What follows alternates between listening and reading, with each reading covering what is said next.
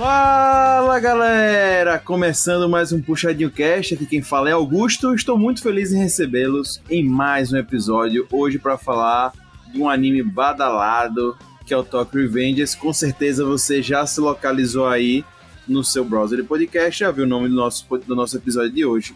Claro.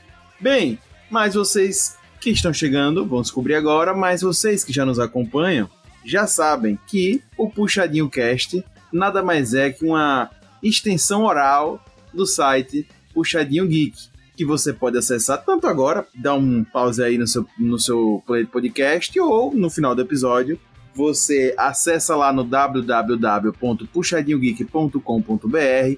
Cara, você vai ter acesso a muito conteúdo de séries, filmes, outros animes, é, mangá, cara, tem conteúdo pra caramba. Então, se você tá procurando uma, um, um novo conteúdo para consumir, uma nova série, um novo. Tá, tá afim de ver um filme no final de semana diferente, cara, entra lá no site Puxadinho. Temos listas também, só você pesquisa lá por listas, então você vai ter dica pra caramba. Né? Tem outros podcasts também, fica a dica aí também. E claro, se você já viu também o, o, o algum conteúdo, por exemplo, Talk Revengers, ou enfim, ou qualquer outro conteúdo, você entra lá no site e, e ver se tem um conteúdo que você está procurando. E se tiver, cara, você vai se sentir conversando com o autor, que é isso que a gente sempre busca. Beleza? Então, fica ligado e é isso. Gente, se você quiser falar com a gente, a gente tem um e-mail, né, que é o contato@puxadinhogeek.com. A gente vai ficar muito feliz em ouvi-lo. Então, se você ouviu hoje o podcast Talk Revengers, quer comentar alguma coisa sobre o que a gente falou, ou coisas que a gente não falou, só mandar no e-mail, ou claro, pode procurar a gente nas mídias sociais. E aí você procura pelo post do podcast nas mídias sociais do Puxadinho. Aí tem Instagram, Facebook e várias outras mídias sociais. Só você procurar lá e falar com a gente pelo post, beleza? A gente vai ficar muito feliz. Beleza? E para finalizar, fechar esse momento aqui jabá, só lembrar você de avaliar a gente no seu browser de podcast aí, seu play de podcast, desculpa.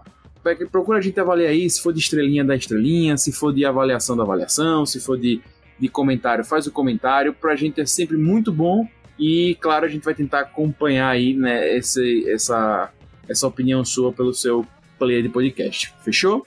E aí, vamos apresentar a nossa mesa de hoje, né? Vamos voltar aí com ele, ele que é o nosso querido hater, ele que é o hater mais hater do Brasil, o hater mais querido do Brasil, Lucas Hater, seja bem-vindo! Takemichi é o primeiro protagonista de anime que o superpoder dele é levar uma surra. Verdade, verdade, hater, verdade. A gente falará mais durante o podcast. Bem, temos ele também, sempre por aqui, incomodando bastante. Ele que gosta de fazer palestras, nosso querido Rob Teles, o Rob Palestrinha, seja bem-vindo. Terminei a série querendo comprar um casaco e uma moto. Acho que esse aí era. É, é um fenômeno que todo mundo tá saindo, viu? Então, para você que não viu ainda anime, já se prepare. Isso vai ser uma, uma, uma tendência. Ela está de volta! Ela, a senhora polêmica que gosta de polêmicas. Seja muito bem-vindo, dona Gilbert. Oi. Hoje eu tô aqui para brigar com o Rob. Vocês vão entender por que mais pra frente. No dia 31 de outubro, às tantas horas, no estacionamento, a gente vai brigar. Fica tranquilo. Não, 31 de outubro é, é, é mau presságio. Então, né? Pois é. Bem, e temos hoje para fechar nossa banca. Carol, seja bem-vinda. Seguindo aí, né, gente? Nunca um anime de delinquentes juvenis me fez chorar tanto. É isso. Pois é, galera. Se liga aí que vai começar o episódio.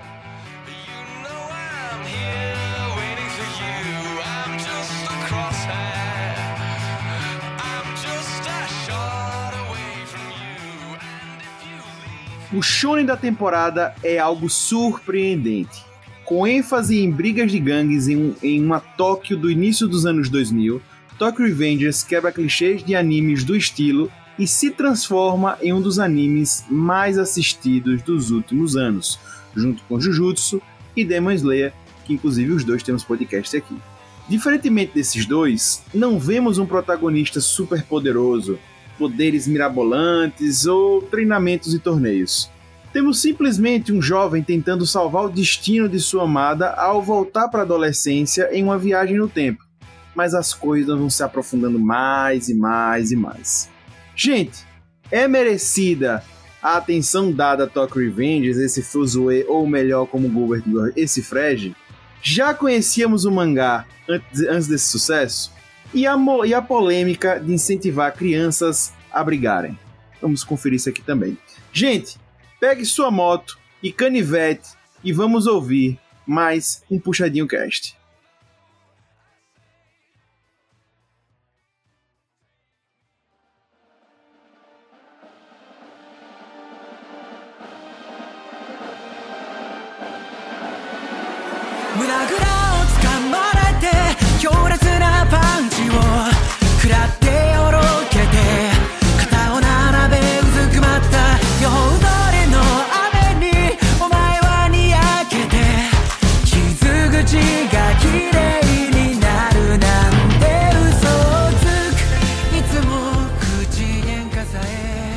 Para quem está perdido, antes de eu já passar essas perguntas e outras coisas que vamos trabalhar aqui, eu vou fazer uma breve sinopse para quem está perdido, beleza? Gente, a gente é, é, quis trazer esse podcast para vocês porque Tokyo Revenge está sendo muito falado para quem curte anime, no mundo do, do, dos animes está sendo muito comentado e para muita gente vai, vai ser o anime da temporada. A janela de premiações é só no ano que vem, né? Esse ano foi Jujutsu foi muito premiado mas acredita-se que Tokyo Revenge deve chamar atenção ano que vem, né? Deve pegar alguns prêmios ano que vem. E, inclusive, o mangá começou a vender demais esse ano, né? Com o boom do anime, ele começou a vender demais. Tem, sido um dos 10 mais, um dos 10 mangás mais vendidos do ano. Cara, tá um sucesso. Então, a gente, obviamente, acabou de acabar a temporada, a gente não ia deixar de falar isso para vocês hoje. E o, o veículo que está trazendo para o Brasil de forma oficial é o Crunchyroll, certo? Que tá trazendo o um anime do, do Tokyo Revengers e eu vou ler a sinopse segundo o Crunchyroll aqui pra vocês. Takemichi é um desempregado que sobrevive de bicos e está na força. Ele descobriu que Hinata, sua primeira e última namorada, com quem namorou no Fundamental, foi morta pela impiedosa gangue Manji de Tóquio. No dia seguinte à notícia, ele está à beira da plataforma do trem e é empurrado pela multidão para a morte. Ele fecha, fecha os olhos, se preparando para morrer, mas ao abrir, ele voltou no tempo para quando tinha 12 anos de idade, certo? Então tem uma volta no tempo aí, de volta para quando tinha 12 anos de idade. É 14, não? é? Bem, a sinopse aqui tá dizendo 12. Ele tem 26 em 2017, ele volta 12 tá anos. meio doido, A é. sinopse ele tá volta errada. exatamente 12 anos. Pronto. Enfim, aqui tá dizendo que tinha 12 anos de idade. Mas enfim, então é isso aí. Fica aí a- o feedback aí pra Crunchyroll. Bem, agora que ele está na melhor época da sua vida, Takemichi decide se vingar de sua vida. decide se vingar de sua vida, salvando sua namorada e parando de fugir de si mesmo. Se vingar de sua vida é ótimo, mas enfim, é, deve ser isso. Dito isso, já deu pra sacar aí, né? Temos um anime que fala de volta no tempo, temos um anime que fala de gangues, como a gente já deixou aqui claro, e gente que morre, gente que vai pro papai, e gente que quer voltar no futuro pra conseguir resolver problemas do passado. Gente, esse é um anime, já puxando aqui pro debate, que trata de temas sensíveis e temos jovens brigando seriamente. É assim, doideira, né? O tempo todo tem sangue, tem pancadaria, tem até tiro. Né? Então é realmente assim, é, e não é daqueles tiros tipo overpower e tal. Mas enfim, o anime, gente, é impactante. Vocês sentiram que dá margem para uma polêmica de ver tanta criança brigando? Já quero já puxar para esse, pra esse lado aí. Cara, não sei se vai dar essa questão, né, da, tipo, sabe, que agora crianças estão brigando mais por causa do anime, né? Acho que não é essa pegada. Mas realmente é assustador você ver no anime crianças de 12 anos dirigindo motos, se espancando, pegando conivete e marcando de dar porrada na, no estacionamento do parque, entendeu? Só não é mais impactante porque pelo desenho todos eles parecem ter 27 anos. E eu acho Isso que é é é proposital justamente por isso, pra não dar tanta margem para as crianças saírem brigando por aí. Eles desenharem mais velhos, né? É um Chaves com porrada, então, né? Adultos É, é e tipo crianças isso, se, se batendo. Ou qualquer série adolescente dos Estados Unidos. Ou malhação, né? Mas é, é isso, cara. É, então, pra mim, um, um dos grandes pontos aí que já, que já pega é que quando a gente tem um anime, ainda mais shonen, tem sempre aquele cara que vai ser o overpower, né? Que, enfim, o próximo o próximo cara que é o melhor, o próximo cara que é melhor, que, enfim, o personagem principal geralmente vai ter que combater ele, ou ele vai fazer parte do time ele fica pra trás, o personagem principal passa dele. E a gente que tá assistindo acaba tendo aquele cara como uma referência, né? Uma referência de poder, uma referência de, de, de, de cara inalcançável. E isso acaba sendo um reflexo muito grande. Sei lá, quantas crianças não já falaram que queria ser Goku, ou Vegeta, ou enfim, Seiya e etc. Quando a gente fala de Tokyo Revengers, o, vamos dizer assim, o Overpower é o, vamos dizer assim, o maior delinquente, né? O maior overpower é o maior delinquente, é o cara que é mais forte, é o cara que mais bate, que mais bate nos outros, é o que tem mais capacidade de fazer o outro é, sofrer, né? Enfim, é o que tem um poder de uma coisa ruim.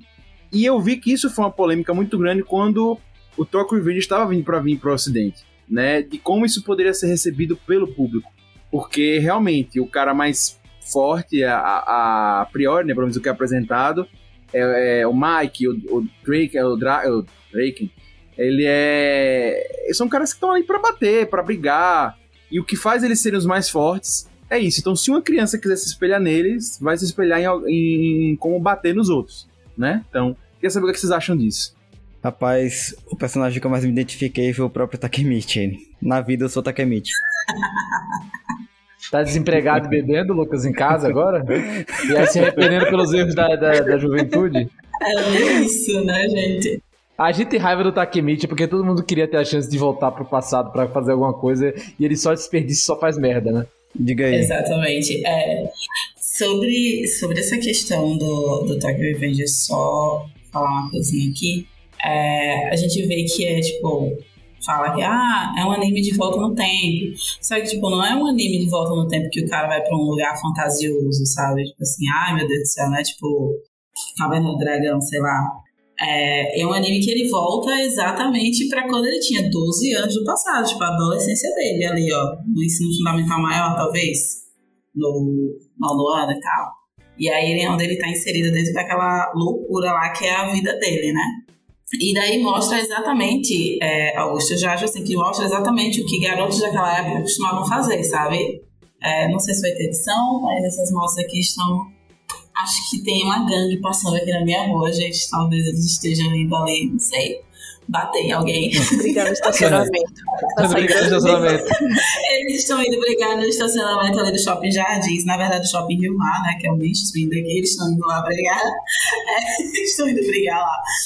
Mas enfim, então eu particularmente é, vejo que é um monte de adolescente mesmo fazendo isso como eles costumavam fazer na adolescência mesmo, sabe? Eu lembro muito da, da minha adolescência no bairro que eu morava, que vira e mexe, minha casa era do lado de uma escola, vira e mexe, na escola tinha briga de adolescente. Juro você, a saída, assim, era tipo a galera junto, assim, pra se bater, se espancar. E eu dizia, gente, qual a graça disso? Rolava maquinha aposta? Rolava, assim, rolava umas ah, coisas meio estranhas. Rolar, é. Pô, tem e que ter lá pra alguém fazendo ali uma aposta.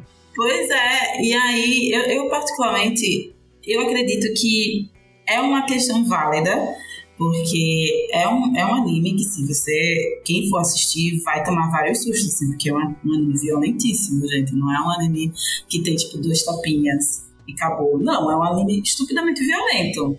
É né? demais, assim, tem algumas cenas que eu viro o rosto assim, que é muito, muito é, pesado. Tem umas cenas que são pesadíssimas, assim. Quem já assistiu aí a season final percebeu que tem cenas assim bizarras. A primeira, o primeiro episódio também a gente já.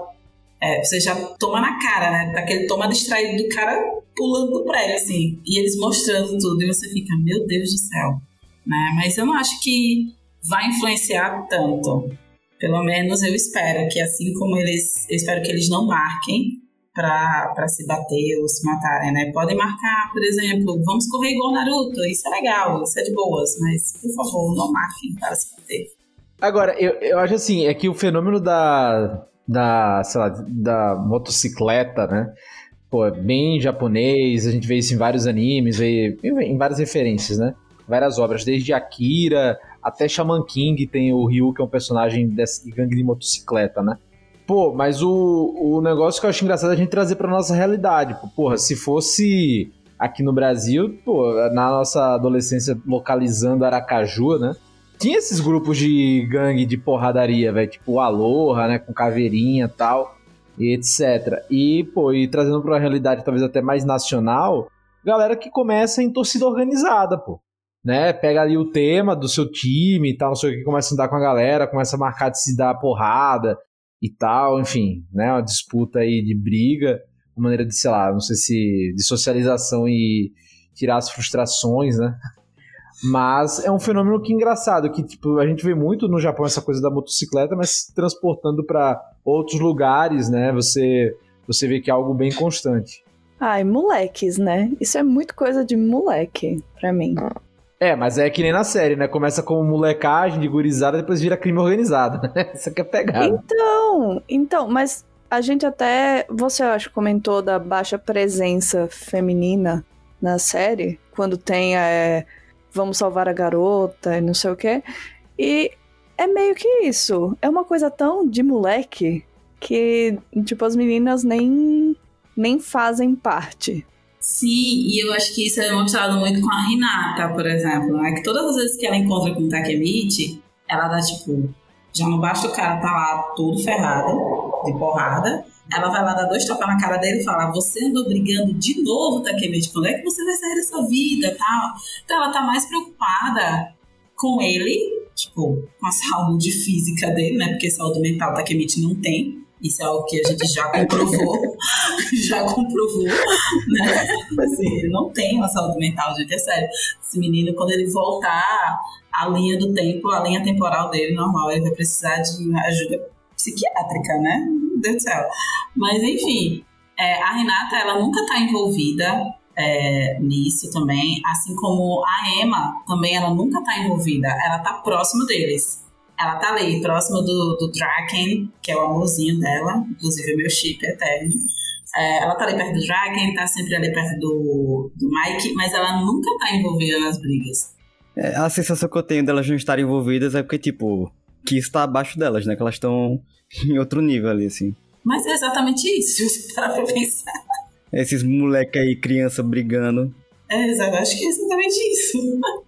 É, eu acho que Carol já, já trouxe até uma visão, né, de como, como a gente via, né, principalmente, ah, estão a galera brigando ali no, no, no né, né, na adolescência e tal. Enfim, acho que cada cidade, cada um que tá ouvindo a gente aí, acho que tem essa representação. Se a sua cidade não teve, provavelmente você já ouviu falar disso, que eu acho que isso é uma coisa presente na, na sociedade. E esse é um ponto que eu acho que Carol trouxe também, que falou lá um tempo atrás, que eu acho que é muito importante quando você vai ver a, o anime, né? É você ter noção de que ele está representando uma época, né? E, e, e, enfim, e ter essa ideia desse recorte. É lógico, o foco tá ali nas brigas, óbvio, né? Tem nas lutas, etc. Não tem jeito, não escapa disso. O próprio Takemichi, enfim, isso tá desde o início do anime, vocês vão ver, né? Não tem, não tem como fugir disso.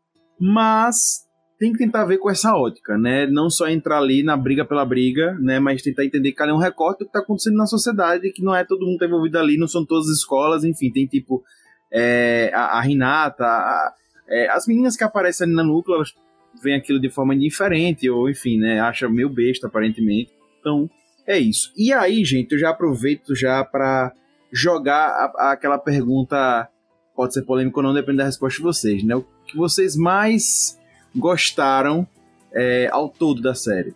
Né? Quando vocês pensam na série como todo, o que, é que vocês mais gostaram? Gente, sou muito suspeita a falar, porque eu gostei de absolutamente tudo Revengers. Eu gostei de absolutamente tudo, assim. É uma série que ela me pegou já no primeiro episódio. No primeiro e segundo episódio eu gostei bastante da trama. Eu fiquei me perguntando onde estaria isso. E é uma, uma coisa cativante, né? Porque você pensa assim, que eu vou, eu vou, comentar isso aqui que é para contextualizar bem para a galera, que o Takemichi, quando ele volta pro passado, ele não volta com a cabeça de 12 anos. Ele volta com o cara de 26 anos mesmo. Então é tipo assim, eu no auge dos meus 18 anos, mentira, voltando para quando eu tinha 12 anos com a cabeça que eu tenho hoje. Então assim, imagina a loucura que foi para ele chegar nessa parte, entendeu? Então acho que para mim uma das coisas que chamou bastante atenção é, em Tokyo Revengers foi exatamente esse plot, sabe? Você colocar um cara que já é um cara maduro, né? Apesar de ser um lascado da vida, mas ele é um cara maduro, é um cara que já é adulto e tudo mais. Ele voltando a ter aquela vida que ele tinha quando ele tinha 12 anos, 12, 13 anos de idade, sabe? Então isso pra mim foi uma coisa que ficou, caramba, que fantástico. Como é que vai desenrolar essa história? E sem contar também os personagens, né? Vários. Eu fiquei apaixonada por Mike logo no início, quando ele apareceu com aquela carinha de neném dele. né? E que ele desceu uma porrada aí a Zanai. Eu fiquei, oh meu Deus, que fofo. Olha ele ali dando aquela voadora. Que coisa fofa. Coisa mais linda, mamãe. E, e tem o Draken também, que é um outro personagem que eu sou apaixonadíssima. Então, para mim, eu diria que resumindo tudo aí, acho que para mim seria isso. Seria o plot, que é um plot muito. Não é usual, né? Você ver esse tipo de plot nos animes. E os personagens, porque eles são muito carismáticos, assim. Você pode você pode falar mal o que for, eles são muito carismáticos. A gente tava discutindo em off aqui até o Kisaki, velho. Até o Kisaki, que é o cara mais odiado, ele consegue ser carismático, sabe? Você já fica aquela coisa tipo, meu Deus, esse cara, ele é realmente foda. Mas então, para mim, a volta no tempo, ela, assim, ela tá um pouquinho presente nas, nas histórias que eu acompanho. Erased é também um, um homem de quase 30 anos voltando para ele mesmo no passado com as memórias dos quase 30 anos. Tem um dessa temporada também que chama Remake Our Life, que o cara volta uns 10 anos no passado, mas com a consciência e as memórias atuais. Tem drama também. É... Assisti um agora que chama Blue Birthday, que a menina tem 28 anos e volta para quando ela tinha 18. É... Acontece. Então, para mim, o grande trunfo são os personagens. Porque, assim, Takemichi, ele é, digamos que um fracassado. Um fracassado bem fracassado. E no meio disso, ele consegue ser um, o melhor protagonista possível para essa história. E a gente tem Mike e Draken, que eu não preciso nem falar. Depois, os próprios amigos do Takemichi eu gosto muito. O Naoto. Até os vilões são bons personagens.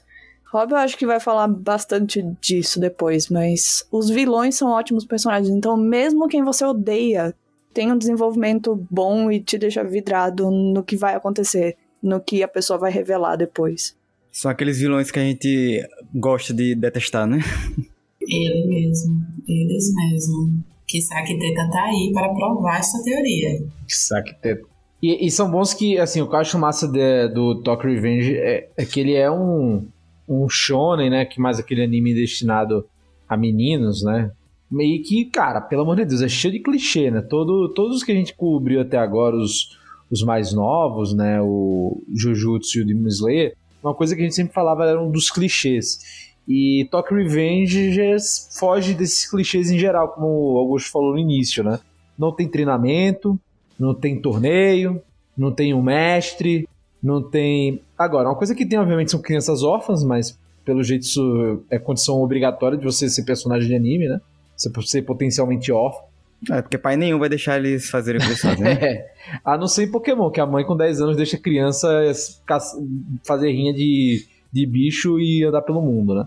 É. Gente, então Tokyo Revengers é Riverdale, vocês estão me dizendo isso, porque em Riverdale também o defeito é que falta paz. Muito boa. Só é, faltava esse... botar viagem no, viagem no tempo e uma traminha politicazinha ali. E porrada, porrada mesmo, né? E é. os canivetes. Ah, mas tem. Porrada. Aí, viu? Então, é basicamente Riverdale, pô. Só que é uma. É, melhor, muito melhor. É, como eu disse, é uma, é uma malhação agressiva, pô. E, aí, eu tô adorando as comparações. Malhação agressiva foi a melhor da noite. Isso aí se a gente fosse tão grande quanto o Flow, teria muito corte isso aí. Eu digo é, mesmo. Seria, seria o Mocotó, o Draken da nossa geração? Fica a dúvida. Rabinho de cavalo já tinha, né? é, cara. Ah, não. Ninguém, ninguém acima de Draken, ninguém no nível de Draken, a não ser Mike. Mas enfim, velho, é, é esse o ponto. Eu acho que ele é um anime que ele foge do óbvio, né? Em vários, em vários pontos. E, porra, todas as reviravoltas que acontecem nessa primeira temporada, nos vamos botar aí pelo menos os três arcos, né? Em que ela cobre, cara, são muito inesperados. Assim. Tipo, você não, você não diz, cara, é isso que vai acontecer, é, isso aqui é óbvio, sabe? Não, são coisas que eu fico imaginando a cabeça do roteirista, bicho. Muito bom. Com certeza, não, com certeza. É, é, é muito diferente. É mu... Eu, quando eu vi o primeiro episódio, eu já achei Chapa Crazy. Eu já liguei pra Lucas, falei com o Hop também, eu já achei Chapa Crazy. Eu acompanhei o Talk Revenge desde que começou a ser. a passar quase. Eu acho que eu comecei, tava no quinto, sexto episódio no Crunchyroll. Eu falei, é, é, aí deu uma parada depois do primeiro episódio pra dar, pra dar tempo de chegar mais. Aí depois eu vi e fui acompanhando, né, essas semanas. Cara, eu fui vendo meu irmão. Só que para mim depois ele foi ficando não só o Chapa Crazy pelo Chapa Crazy, sabe? Ele já, já foi ficando uma coisa mais interessante, ele foi tomando uma forma, foi tomando uma forma, cara, eu gostei muito. E aí que tá. Fugiu muito dos padrões, né? Tem muita. Cara, é uma temporada, tem 24 episódios, não é isso? E tem muita reviravolta, tem muita coisa que tá. Deixa a gente curioso, tá? Sem a ponta solta, obviamente, pro futuro aberto, né? Não é uma ponta solta largada. E isso é impressionante esse anime. E aí, volta, é repetitivo, mas é isso. E fugindo dos padrões. Gente, Shonen tem uma forma muito já certinha. É uma fórmula que dá certo. Se você fizer bem feito, vende, é, chega no público. Mas o Tokyo Revenge vai pelo caminho oposto, né? E, e, e toca, né? E pega, e enfim. Eu achei muito interessante. O lance só dele voltar no passado é que às vezes, para mim, ele se acostuma fácil com a idade que ele tem ali, sabe? Logo no início, para mim, ele tava mais adulto, mas à medida que ele vai ficando aí também, ele já vai, mesmo ele voltando pro ah, presente, mas, pro passado, mas ele vai, vai aceitando se... mais. Mas você vai se acostumando com o pessoal, velho, que você tá ali e assim, e outra, você vê que ele tem uma diferença em relação àquela molecada, já que ele é mais controlado, ele pensa um pouco mais de antes de fazer as coisas, apesar de só fazer besteira né? Rapaz, ele pensa pensar. mais e faz aquelas coisas. Imagina se não pensasse. Não, se ele não pensasse, pô, quando ele não tava pensando, ele tava lá na cama com a Emma, tava levando o tapa da menina da, da Renata, de graça, né? Ela dizendo que ele tava. que ele abandonou ela, etc. Então, assim, cara, você vê, né? Tipo, ele, ele, sem, ele sem estar ali, sem a consciência dele, consegue fazer mais besteira ainda, né? pelo menos até determinado ponto, não sei pelo até onde o anime mostra. Mas é isso, eu concordo com o Augusto, cara. Ele é, é, é um anime que, pô, foge muitos estereótipos do shonen, assim. E isso é muito refrescante, cara. Principalmente porque a gente considera os animes mais blockbusters, né? E, Rob, é, é num ano que a gente teve o sucesso do Jujutsu seguido, né? Anteriormente, né? Já seguido, mas de, de Demon Slayer. Beleza, eles fogem de algumas coisas da forma, mas tem mais o próximo do Shonen. E beleza, Tokyo Revenge não é de agora, é de 2016, 2017, né, o, o mangá. Mas que, enfim, naquela época tinha Naruto ainda, né, enfim, tem outros animes na época que Shonen com certeza. E que podia ter se apostado por isso. E não, Tokyo Revenge realmente ele é muito diferente, ele vai para outra coisa, inclusive não tem poder, né, gente? Não tem poder aqui, não tem o foco aqui não é no, no sobrenatural, não sei o que. Não, é por mais que seja nos anos 2000, nos anos 2000, é no mundo real, é no mundo aqui agora com seres humanos, né, normais. E não tem, não tem um poder, não tem um extraterrestre, não tem nada, é, é ser humano, é pancadaria, quem é mais forte é quem é mais forte. Inclusive, fica aí que a única coisa que, não é a única coisa, né, gente, tô exagerando. Mas que na real é que ninguém vai pra uma academiazinha pra ficar forte, ninguém faz uma arte marcial ali, o cara já nasce com dono de bater, né? né? Mas tudo bem. Exato, é. Não mostra não, ninguém mas... treinando, não, praticando luta, nada. Não, os caras não são marombers, mas, pô, você vê o Draken, ele mostra lá ele fazendo um pouco de exercício, etc, né? Mas não são marombeiros. Sim, é, eu, eu gostei muito do que vocês aqui, Augusto e Rob, pontuaram sobre Tokyo Revengers, principalmente sobre o que Rob falou agora, ou Augusto, na verdade, falou agora, que é, é bom a gente frisar isso, sabe? Porque, assim, é um anime que volta pro tempo e não tem aquelas coisas fantásticas nem nada, sabe? É, tipo, as coisas acontecem normal. Os caras estão na escola e eles se juntam para bater nas outras pessoas que são teoricamente rivais deles, né? Então, assim, é, são coisas que a gente tem que considerar para um anime desse nível. É muito atípico, sabe? Porque geralmente quando você vê, pelo menos esses animes que eu vejo, que envolvem voltas no tempo, envolve poder. Envolve algum tipo de poder. E o único poder que a gente sabe que existe até então é a existência, é o Takemichi poder voltar 12 anos no, no passado. E é uma coisa que me intriga muito, sabe? Ele conseguir voltar, ser muito específico no tempo que ele vai voltar. E é uma coisa também que, que, que, que a gente percebe quando a gente assiste, que, tipo, ele volta para o dia. Ele não é aquele tipo, não é aquele tipo de volta do tempo que diz assim, olha, vamos voltar no dia 31 de outubro, que foi, foi quando rolou o Halloween sangrento, então eu não preciso me envolver com nada disso eu só preciso fazer com que o Halloween sangrento não aconteça. Não é isso, sabe? Ele não volta pro dia específico, ele volta, tipo assim, hoje é 22 de, de setembro. Beleza, então assim, ele volta pro dia 22 de setembro de 12 anos atrás, sabe? Então assim, é tanto que quando a gente vê o arco do Halloween sangrento, tem toda a parte dele lá dizendo, né? O mantra, repetindo o mantra. Eu preciso salvar a Rina, preciso salvar o Mike, preciso salvar o Bard, preciso salvar todo mundo, menos a mim mesma. Então, assim, se eu morrer, tá tudo bem. Todo mundo tá salvo, né? Então, acho que são, são essas pequenas coisas que, que, que vai pegando você no anime, sabe? E sem contar, gente, o Lucas mencionou logo no início, rola uma identificação bacana com o Takemichi da maioria das pessoas que assistem, porque a maioria dos brasileiros hoje em dia é tipo assim, é mais ou menos um Takemichi da vida aí, viu? Mais ou menos. É, a única diferença é que você não é virgem nesse caso, né? Porque o menino ainda é virgem com 26 anos ainda, tem essa também. Não, e o que eu acho que eu acho muito importante pegar isso aí que Carol disse, só pra fechar, é isso, é você ter a volta no tempo, mas com uma bala só. Você tem uma chance só de resolver. Não é cheatado, entendeu? Você não vai voltar e ficar fazendo 15 vezes. Não, você tem uma, uma chance só. O que der para fazer, você vai fazer. Se você não conseguir também, amigão, acabou, perdeu. Você tá tendo essa chance que ninguém sabe porquê, ninguém é um mistério, mas é isso. Então, isso é, isso é um bom ponto, um bom ponto mesmo. É, é Do isso. Bota uma, I've come to bargain. é, então, É. isso bota uma bomba relógio, porque cada minuto no passado vale ouro. Ele não tá ali pra curtir, porque ele realmente, se ele pudesse voltar 15 vezes, ele podia ir pra uma balada, ficar com a Rina o tempo todo e depois voltar pra. Não, ele tem que aproveitar cada minuto e tal. né? Então, enfim, eu acho que isso vai dar muito pano pra manga é, e tal. Gente, pra fechar só essa parte que eu, é, eu, eu elogiei, Carol também aqui agora, sobre o anime não ter poder e tal, só queria dizer pra quem não viu ainda, quem já viu já sabe a qualidade do anime, e lembrando que essa primeira parte aqui é sem spoilers, só que imagine que a gente tem hoje um shonen que tá estourado no Japão, que tá estourado no mundo, é, e que não há poderes, e que a gente tá falando de é, ensino médio e também não é de romance, certo? É realmente a vida real. E esse anime está estourado. Não é um anime de poder nada e tá estourado. E fala de vida real e tá estourado. Então, assim, tem algo diferente em Tokyo Revengers. E por isso que se você tá na dúvida de ver, põe essa pulga atrás da sua orelha.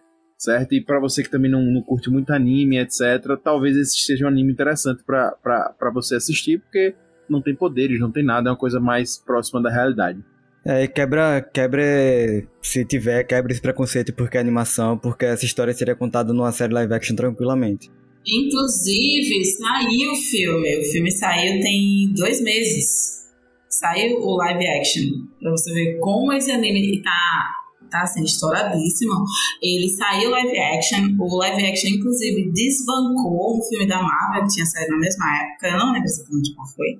E continuou por semanas ali sendo total hype no Japão, sabe? Tipo assim, até hoje nenhuma pessoa esperta o suficiente, desculpa falar sobre isso, se lançou na internet pra gente dar uma assistida, né? Só pra ver como é que tá a animação.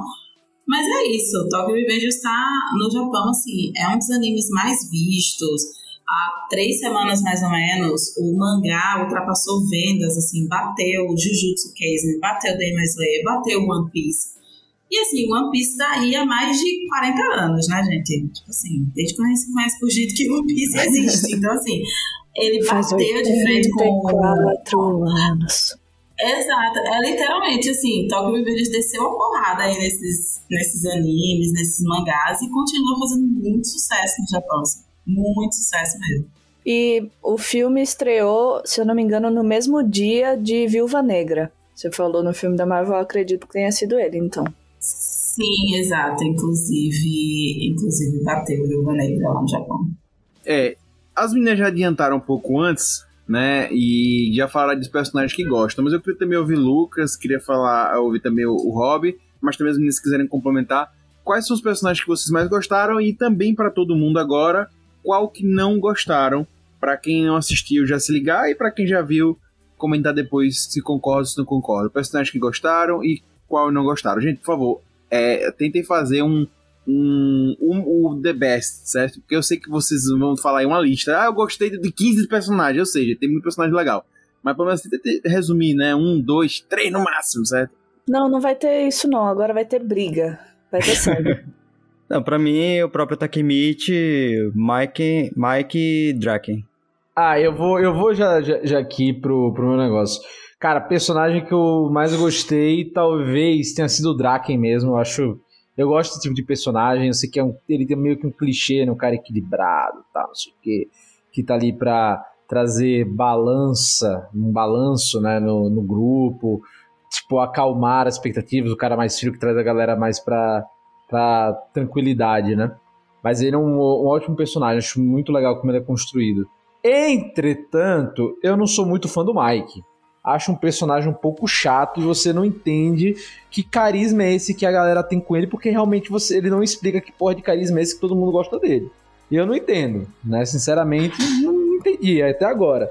Mas beleza, tá ali na, na gangue, etc. Mas eu acho que força um pouco a barra nesse personagem. E cara, também gosto muito do Baji, né? F pra Baji, aí pra quem viu o anime, né? E o mangá. É um personagem que segura muito bem o mistério até um certo ponto, né? Então é muito legal. Imagino que no mangá ali, ter lido a saga dele semanalmente, deve, pô, deve ter sido do cacete, sabe? Acho que deixa esses personagens aí. Até botei a mão no coração aqui quando você falou de Baji. Baji e Tifui são maravilhosos. Baji e Tifui são assim, meu Deus do céu, são apaixonantes. São apaixonantes. É o bromance. Não, tem, quer dizer, tem dois bromances em, em Tokyo Revengers, né, gente? Tem o de, tem o de Draken, com o Mike. Tem o de Tifui com com Baji, que é uma das coisas mais incríveis de acompanhar, assim, a, a amizade deles dois. É muito fofinha. Eu vou, eu vou jogar um nome aqui que vai trazer muitas controvérsias, certo? Mas eu sou. Ele é louco, é um psicopata. Mas as pessoas que já estão gente, aí, gente, sim, o Castor é uma pessoa que eu gosto dele, ele é louco, gente, é um psicopata. pra caralho, nossa, esqueci dele, ele é o pior, ele é o pior, gente, desculpa, ele é o pior personagem. Ele é um psicopata, ele é terrível, mas é muito divertido ele não faz sentido. porque você não sabe o que ele vai fazer, ele é completamente caótico. Nem ele tá sabendo o que ele tá fazendo ali naquela série. Castor é uma das pessoas mais caóticas dessa desse anime. Eu acho que um, um, personagem assim que eu acho que são bem significantes são é o Patini e o, o Pen também, né? Que são duas pessoas assim que eu olho pra cara e digo assim, o que, que vocês estão fazendo Nossa, aí? Demais. Porque Total. são chatos. Aleatória, aleatoríssimos, aleatoríssimos no rolê, assim. Sim. Eles são muito chatos. Eles são muito chatos, assim, meu Deus do céu.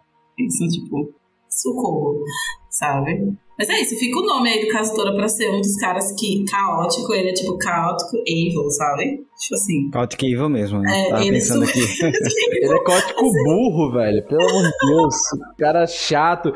Porra, dá umas ideias erradas, sabe? Pô, mas sabe qual é o pior? Beleza, eu, eu, eu entendo você colocar ele, cara, porque todo mundo tem um caso Tora na sua vida, velho. Tem um amigo desse, pô que é rolê errado demais, que só faz merda, mas você, porra, mas ele é meu amigo, velho. Bota fé nesse cara, o cara só faz gente, merda. Essa é a descrição do caso Tora na, na Toman. Tadinho, gente. Ele é muito. Ele é muito. Enfim, gente, eu vou só falar o caso Tora porque o que, que acontece? Além de eu estar vendo o, o anime, eu também estou acompanhando o mangá, né? Então, assim, já correu muita água no mangá, eu sei muita coisa que acontece. E, enfim, é isso. Fico com esse nome aí pra vocês.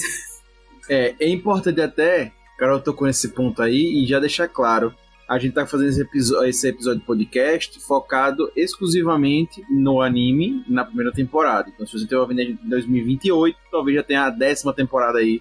a gente não sabe como é que vai estar. Tá. Aí a gente tá falando da primeira temporada e exclusivamente do anime. Quem sabe no futuro a gente fala do mangá também e tal, mas a ideia foi falar. E, claro, do mangá até essa parte também, certo? Até a parte que vai ao anime igualmente ali, certo?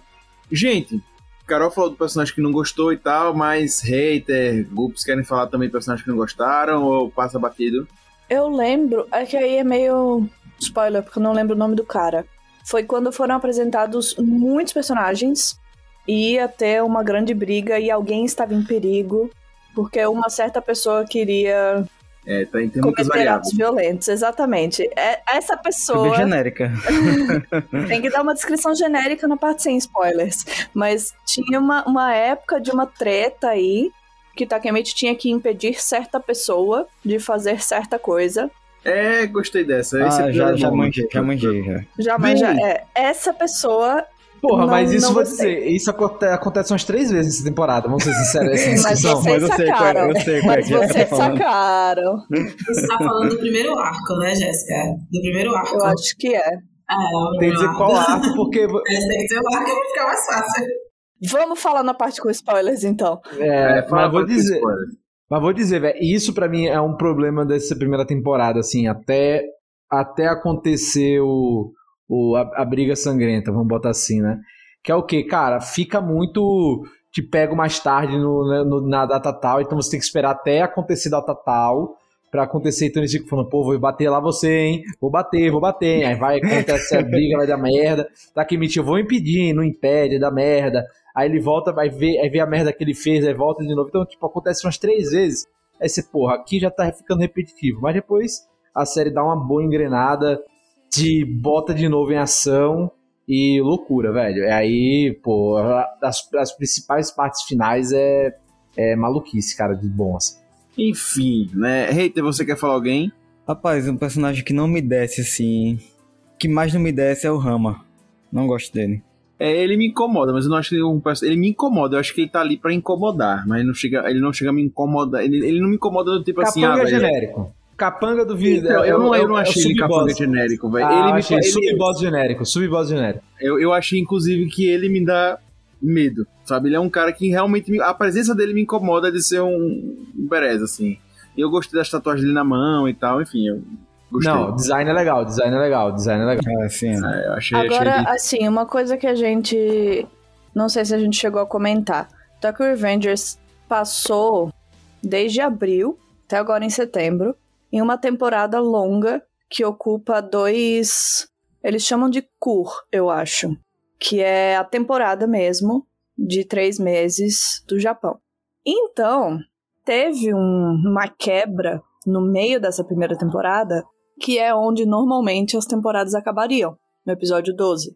Então a gente teve, se eu não me engano, dois arcos grandes. Carol vai saber explicar isso melhor, porque ela sabe os arcos todos. Mas a gente teve dois arcos grandes até agora, que foi os 12 primeiros e os próximos 12 até o episódio 24. E tem uma quebra no meio que dá uma virada total no ritmo da, da segunda metade. Não, então, eu vou. É, porque a gente tem, nessa primeira temporada, a gente tem dois arcos bem grandes, assim, né? E uma coisa que, antes de mais nada, gente, deixa eu só, antes de falar dos arcos, é, deixa eu só deixar uma coisa clara. Até então, a gente não teve filler, certo? Então, assim, o que tá rolando no mangá, ou no anime, é a adaptação do que rolou no mangá, de fato, em um episódio. Pode ter episódio que você deve ter olhado assim e dizer, meu Deus, por que que esse episódio existe, né? Mas, tipo, tem no mangá. São episódios assim, eles estão sendo bem fiéis nesse sentido, né? Então, nessas adaptações. E aí, dentro do anime, a gente, nós vimos dois. Nós vimos. É, nós vimos três, três arcos. E aí tivemos o primeiro arco, que foi o arco da Toman, né? Que é o arco que o Takemichi ele é apresentado e tal, que ele acaba entrando pra Toman. E aí foi do episódio 1 ao 5 do anime, né?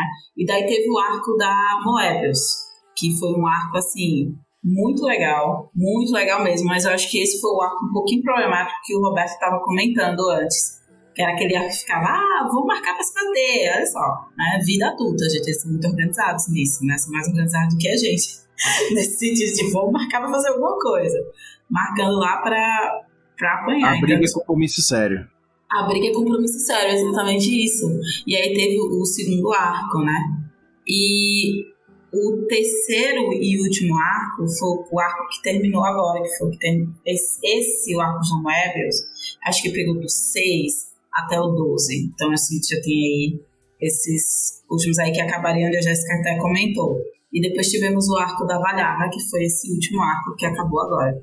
E até então, acho que falando do, do mangá, assim, sem dar spoilers nem nada, são seis arcos que a gente tem, né? E cada um mais insano do que o outro, porque assim, esse, quando eu, quando eu tava lendo, e depois, é, quando eu tava lendo principalmente, que rolou esse da, da esse segundo arco, que foi o terceiro arco, na verdade, que foi o último agora, eu fiquei, mano, isso é uma insanidade que eu nunca vi na minha vida. Eu fiquei chocada com as coisas que aconteciam, sabe? Se vocês ficaram chocados assistindo, imagine vocês lendo isso. É tipo assim, o mangá ele não tem censura nenhuma.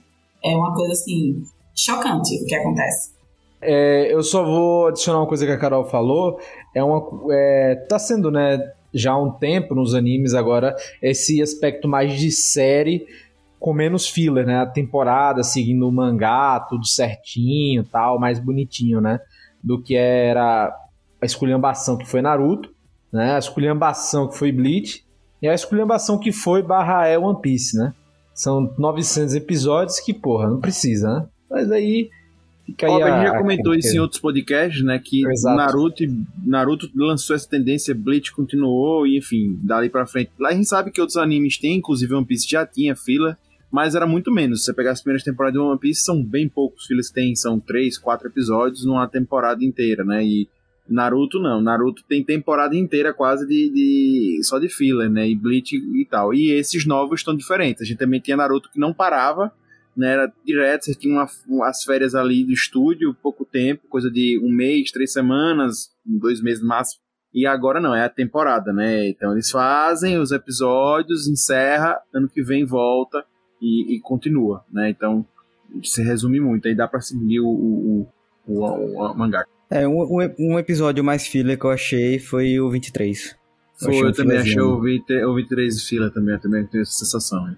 Gente, é, pra gente já fechar esse bloco aqui, eu queria vou falar do filme e tal, pra gente encerrar aqui. Mas antes eu queria falar de uma polêmica que teve também, relacionado a, a suástica budista, né, que tem no uniforme da Toman no original, mas que não veio pela Crunchyroll, veio adaptado, né, já aqui. Acredito que se vier para uma emissora, etc, vai manter essa adaptação, porque, enfim, existe a suástica budista e, e a e o fardamento da Toman usa essa suástica budista, que não é a suástica nazista, né? Tem diferença, mas que do lado ocidental aqui a gente sempre acaba tendo cuidados, né? Quando vem pro, pro lado do ocidente, quando traz sempre esse, é, é, esse, essa representação da suástica devido a tudo que aconteceu nos episódios históricos.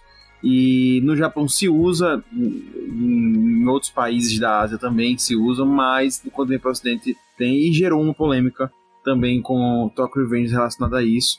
E o Control já trouxe diferente, eles têm um círculo lá com palavras japonesas, né? E, e é diferente. É, o, o mangá teve até uma discussão com a JBC, eu me lembro de a JBC se pronunciar sobre isso, que estava estudando a melhor forma de trazer isso pro mangá no Brasil, porque a JBC vai publicar o, os mangás a partir do ano que vem. E uma questão é justamente o Manji.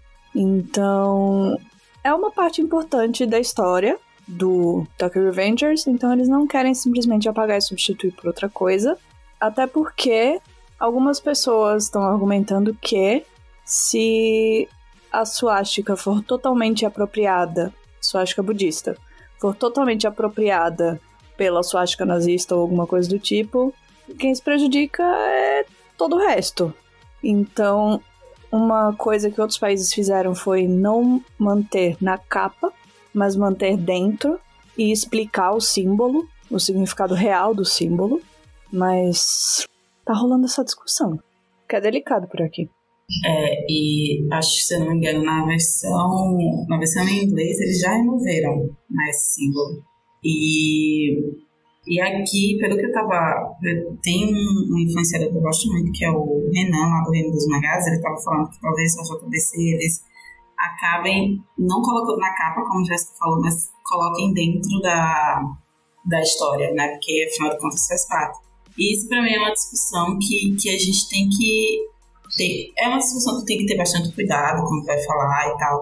O anime foi bastante criticado por causa disso né? Mas é aquela coisa também de muitas vezes a gente aqui do Ocidente não sabe o que a coisa significa, né? A gente tem muito aquela coisa de ai, somos os maiores, isso aqui está errado, ponto final. E ignorando totalmente a cultura do outro, que basicamente a história do Manji é essa, né? Os nazistas se apropriaram de só viraram o símbolo ao contrário e se apropriaram de algo que não era deles. E eu acho que. E deturparam o significado, né? Exato, deturpar o significado. E isso acontece bastante aqui no Ocidente, sabe? Tipo, a gente tem essa, essa mania. Eu vou colocar a gente porque a gente costuma fazer isso também. A gente tem essa mania de pegar símbolos que não são nossos e transformar, deturpar a ideia e, tipo, apropriar de algo. Não, só a famosa apropriação cultural, né, gente? Então, assim, é, de uma forma bem, bem simples e prática, é basicamente isso. Então, eu particularmente, eu sou o tipo de pessoa que eu não me preocuparia, desde que fosse explicado como a gente já entende, eu não me preocuparia de jeito nenhum em ter, continuar tendo tipo símbolo no, no mangá ou no anime, mas eu entendo que aqui no ocidente causaria um mal-estar terrível. Inclusive, foi uma das coisas que Muita gente criticou, até hoje Tokyo Revengers é lembrado por causa disso, sabe? As pessoas esquecem que a discussão maior é um monte de delinquente que quer se matar e eles focam no símbolo, sabe? Que tá a bandeira da Tomã. E raramente eles se perguntam por que, que aquele símbolo tá lá, o que é que ele realmente representa. Porque eu entendo que quando você vê, você já toma aquele susto, né? Assim, opa, tem alguma coisa errada aí nessa história, mas você acaba não descobrindo do que, do que realmente se trata, sabe? E os próprios valores da Tomã são completamente opostos ao significado que as pessoas acham. Né? Exato. Sim. Pode ser uma chance de aprender. Se eles trouxerem para cá com. mantendo o símbolo e trazendo informações sobre o significado real do símbolo. E como ele foi apropriado. E, e calma, não é o que vocês pensam. Não sei. Pode ser uma grande chance da galera aprender. Não, é que, tipo, também uma, uma discussão que teve foi uma galera nazi real, vestindo roupa, saindo na rua, e quando queixada dizia que era coisa do anime, tá ligado? Então, assim, tem, tem, esses lances, né? De tipo, de fazer propaganda nazista, mas aí quando é queixado, etc., por algum motivo, ah, não, é do anime, etc. Então, assim, é porque no ocidente em geral, é, é muito é aquilo, é muito complexo, porque passou por um problema, e lembrando que, porra, o Japão lutou do lado da suástica nazista na Segunda Guerra também, né? Tem esse detalhe também. Então, assim, mas obviamente o símbolo que não, não, não é, não remete a, a essa, a essa suástica necessariamente. Então, acho que sim, tem que ter, tomar cuidado. Eu concordo muito com a estratégia de cara. Não joga na capa, mas explica dentro, sabe? Explica porque você tá, é usado ali, né? Não é porque você está usando, porque os caras precisam da explicação lá no Japão, né? Mas aqui precisa. É que nem, pô, você vai adaptar para um país uma obra e, sei lá, às vezes gesto, linguajar que você utilize em um país, quando você vai para outro, você tem que mudar, né? Porque pode ser ofensivo para outra cultura, etc, por algum motivo. Sei lá, acho que dá para adaptar, sabe, essas, essas questões. É, aí vamos ver, vamos ser cena para os próximos capítulos, né, para ver. O, o, fato é, no Control tá uma, um, umas palavras lá, 10 aleatórias, é, o anime também não explicou, como já foi falado, o mangá também não deixa claro dentro né, do, do, do, texto dos personagens, não tem dentro do roteiro ali uma explicação do porquê, papá, papá, não tem. É, mas vamos ver se na contracapa do, do mangá, na versão ocidental, aqui vai ter alguma explicação. Se nos próximos capítulos, a gente não sabe. Mas é importante a gente abordar isso aqui para vocês, pra vocês já terem noção é, de que quem for assistir só pro Crunchyroll e tal já sabe que tem essa mudança. E para quem já viu, se não tava sabendo da polêmica, tá sabendo agora. Gente, filme, live action, é, já saiu, teve trailer, mas já tá disponível para todo mundo e tal. Queria saber, eu confesso que eu ainda não vi, né? É, tem, um, tem um pouco ainda de, de pé atrás com live actions, confesso a vocês, preciso melhorar. Mas irei ver, com certeza. Queria saber de vocês se vocês já viram, se não já viram o trailer, estão com expectativa boa qual é a boa para esse, pra esse filme live action do Tokyo Revengers? Ninguém que não está no Japão viu o filme, porque as leis de copyright no Japão são bem reforçadas, digamos. Mas pelo trailer parece que vai ser bom. Eu, eu vejo dramas, alguns filmes japoneses, às vezes a atuação japonesa pode ser um pouco caricata, mas a, me afeiçoei já. Então eu gosto de ver as adaptações live action e essa, pela caracterização, pelo clima, pareceu bem fiel. Eu também tô com expectativa boa para assistir, eu só fico. O que me deixa com o pé atrás é que eles pegam algumas coisas bem ao pé da letra da, do mangá e anime, que podia adaptar melhor. Eu tô junto com o Lucas, cara. Às vezes, especialmente no visual, parece parecem cosplays atuando, entendeu? Eu acho que alguns Mas pontos poderiam ser. Essa é a ideia, eu acho. Tipo, é para ser um pouco exagerado e estranho, porque eles são adolescentes querendo parecer super rebeldes, então eles tacam água oxigenada no cabelo e fica assim. Então, eu suponho que tem que ser aquele tom de loiro que pareça totalmente não natural no personagem mesmo, de no live água action. oxigenada, água oxigenada. Não, é, eu, eu, acho de boaça, assim, tipo, eu vou ver, sabe? Eu vou ver para ver qual, para tirar uma algum comentário sobre aquilo. Mas assim, expectativa, expectativa, Não sei. Os live actions produzidos no Japão que eu vi, eu gostei muito. Bleach, Death Note, é, Samurai X, curti muito. Especificamente o drama de Erased. Foi muito melhor que o anime. Muito, muito, muito melhor. Gente, a minha. Uma das minhas maiores preocupações, acho que uma das minhas maiores preocupações são as cenas de luta. Porque as cenas de luta de Tokyo Revenge são aquelas lutas cabulosíssimas, né? Tipo, a porrada que o Mike levanta a perna dele e ele levanta, leva um batalhão com ele. Então acho que uma das minhas expectativas está bem aí, sabe? Ver como é que vai ficar essas cenas de luta deles, porque são bem intensas. E no live action acho que ficaram minimamente interessantes. É, é eu também tenho essa curiosidade. Como o Gups falou, tá disponível no Japão, mas vai que você tem seus meios exclusivos para ver e realmente esse não tem no Brasil de forma oficial e não tá anunciado, né, gente, ainda. Pelo que eu vi aqui, não tá anunciado para chegar no Brasil ainda, né, por nenhum meio. Então, a não ser que veja por algum meio escuso, você não vai poder ter acesso ainda sem data. Certo? Então já, já fica aí com essa tristeza para o seu, pro seu, pro seu dia de hoje, né?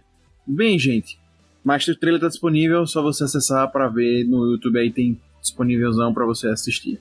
Gente, pra gente fechar aqui uh, o anime, a gente dizer se vale a pena ou se não vale a pena para quem tá assistindo, a gente tem aí, acredito que quem tá aqui no podcast ouvindo, tenha acompanhado Demon Slayer, ou Jujutsu, ou, ou agora Talk Revengers, eu queria ver de vocês, pegando esses animes aí que bombaram nas últimas temporadas, né, os, os animes das temporadas, né, que são esses três aí, considerando que Talk Revengers vai ser esse anime, queria ver de vocês qual é para vocês o que mais te agradou, qual é o que mais você gostou de assistir, qual para você é o melhor, eu acho que é o melhor, o melhor, é, o melhor ponto é esse. Qual pra vocês mais te agradou? Porque às vezes nem sempre o melhor que te agrada. Eu queria saber qual mais agradou vocês desses três animes ditos como os melhores da temporada dos últimos anos aí. Sem dúvida nenhuma, Tokyo Revengers. De longe. De longe, Lucas. Eu tô muito com você. eu, assisti, eu assisti Jujutsu, mas eu demorei muito pra engrenar com Jujutsu. Eu demorei muito. Eu demorei muito pra, pra entender o que tava rolando. Pra o início de Jujutsu foi muito confuso. Eu fiquei muito perdida. Aí eu fiz, tá, pera, vou ter que parar aqui pra assistir um outro momento. Daí eu tive que assistir um outro momento e aí eu gostei, engrenou. Mas Tokyo Revengers não. Tokyo Revengers teve um efeito muito mais interessante em mim. Foi tipo assim, a primeira, acabou o primeiro episódio, eu já tava tipo, cadê o segundo, pelo amor de Deus? Sabe? Então pra mim, Tokyo Revengers. Eu posso dizer que Tokyo Revengers porque não tive vontade de ver nenhum dos outros? Acho que essa é a minha resposta. Na verdade, eu vi Tokyo Revengers quase que por acidente. O, o meu amigo que mora comigo acompanha vários dos animes da temporada. Ele realmente fica de olho em tudo. E quando começou, tava eu, ele e o meu namorado aqui em casa. A gente tinha terminado de assistir Raised. Eu, eu e o meu amigo reassistindo, né? E ele olhou pra gente assim: Vocês têm 20 minutinhos aí? Porque acabou de estrear um anime que eu acho que a gente vai gostar. A expectativa tá alta. Talvez ele seja o anime da temporada. Tem volta no tempo e umas coisas de gangue. Bora? E a gente falou bora. E foi assim que eu comecei a acompanhar Tokyo Revengers no início. Gente, eu, eu não sei, sinceramente, vou ser sincero. Porque minha, minha visão de Jujutsu tá poluída por conta do, do mangá, então porque eu li o mangá, então já sei muito do que vai acontecer. Então eu tô na expectativa do que vai acontecer, então poderia mudar. O que mais? Demon Slayer, além da primeira temporada, teve o filme, o filme é muito impactante. Então, não sei exatamente o que esperar. Eu vou ficar ainda com Tokyo Revengers que nem vocês, porque o final da temporada é espantosamente maravilhoso e tem um gigantesco cliffhanger que você fica, meu Deus do céu, eu quero ver isso daqui, sabe? Enquanto eu acho que o final de Jujutsu, eu fui logo correr atrás do mangá, mas não era algo que eu senti tão desesperado quanto agora. E o Demon Slayer também, tanto que ainda não fui terminar o mangá de Demon Slayer. Então, por isso, por essa sensação de, cara, eu quero muito terminar essa história, né? E apesar da história não ter acabado, é, eu vou ficar com Tokyo Revengers nesse sentido. Apesar de que, em aspectos técnicos, é a mais fraca das três. É, eu, eu, eu tava com já um aqui na ponta da língua para falar, que seria Jujutsu, porque eu acho que o potencial de Jujutsu é muito grande e para mim finalizou de uma forma muito boa. Mas Carol veio com um argumento aí que é muito bom. Eu, apesar de besta, mas eu não tinha, não tinha sido o meu maior peso, mas agora vai ser e por isso eu vou estar em Tokyo Revengers. É, que é realmente a história que mais me prendeu desde o início. Jujutsu eu gostei muito pelo que ele me mostrava que poderia ser, e até hoje eu não li mangá. Eu acho que Jujutsu vai me surpreender muito e eu tô muito ansioso para ver aquele universo, mas dos três, o anime que me prendeu, já no primeiro episódio, foi Tokyo Revengers e assim foi até o final. Jujutsu ele dem demorei mais, no final da temporada eu tava gostando muito e acabou. Tokyo Revengers não, foi desde o primeiro episódio. Por esse motivo, é, levando em consideração que a Carol já falou aí, eu vou em Tokyo Revengers também. E a gente tem aqui uma unanimidade. Mas concordo com o Rob, eu também acho que tecnicamente Tokyo Revengers fica mais limitado. As movimentações, as batalhas, algumas coisas. Ah, porque é mais humano e tal. Não acho, acho que foi mais uma coisa técnica, mas concordo com Até é, o Robin falou essa questão de tipo. Nessa questão do Tokyo Revengers ser mais fraco nesse sentido, eu, eu não poderia concordar mais com isso. Até o gráfico é, é, é um pouco inferior, sabe? Porque se você compara, por exemplo, o Jujutsu Kaisen, Demon Slayer ainda não assisti, mas o gráfico de Jujutsu é um negócio sensacional. E Tokyo Revengers você vê que tem um, por, exemplo, no último episódio de Tokyo Revengers, tiveram alguns gráficos que assim foram de encher os olhos, sabe? Tipo a cena que o acontece uma coisa que ele chega em frente a um prédio, já que essa parte sem spoiler, que ele chega em frente ao prédio e que dá o close assim, todo mundo, você fica, caramba, que sensacional. E aí depois que você olha, você olha assim para outros e diz, meu Deus do céu, o que foi que aconteceu aqui? O cara ficou com preguiça de fazer isso aqui ou não sei, sabe? Eu acho que tem que, tem que levar essa questão em consideração também. Mas é isso, mesmo com esse, essa coisa pífia, é, roubou meu coração. Mas para mim a história leva de boa. Se fosse um, um livro só texto, já aprenderia muito. Eu ouvi aclamação universal é isso, gente. Com certeza, foi aclamação. Foi aclamação. Aclamadíssima. Tomás está aqui neste momento. Eu, eu, é, eu acho, Lucas, que pra quem é da nossa geração que já pegou outros animes que tinham bem mais limitações do que hoje em dia, é, isso passa, mostra. É, o, o, sucesso dos animes de geral já, já mostra isso, né? O anime cresceu muito na época que tinha outras limitações, né? E cresceu muito, e para a gente que veio dessa época, a gente já tá acostumado com coisa muito pior, não de história, né? Mas de tecnicamente falando, e hoje você pega um Jujutsu, você pega um, um, Demon Slayer, é outro patamar. A gente tá em outro patamar de design. E só para fechar aqui, gente que ainda não viu e quiser ver, a nota no Crunchyroll do Tokyo Revenge está 4.7 de 5 certo? E Carol trouxe os números atuais do, do, dos mangás, aí ela falou, né, que ele foi mais vendido, passou Jujutsu. Eu não trouxe esse número, mas eu trouxe o resumido da, da, do primeiro semestre, dos mangás mais vendidos pela Oricon, né? E a gente tem Demon Slayer, Kimetsu no Yaba, com 26 milhões vendidos no primeiro semestre de 2021. Jujutsu Kaisen em segundo com 23 milhões e Tokyo Revengers desce está em terceiro lugar com 5 milhões. Atrás vem Attack on Titan e depois o Chainsaw Man, que está agora também fazendo sucesso. Mas ele está em terceiro lugar, só atrás no primeiro semestre de Demon Slayer e Jujutsu, que são, como a gente já falou aqui, os peixões do momento. Então ele está muito bem e como o Carol trouxe, ele já está passando agora é, é, Jujutsu Kaisen. Né? Então fica a dica para você que ainda não viu assistir. E para quem já viu, Fica ligado que depois da vinheta a gente vai agora para a parte com spoilers.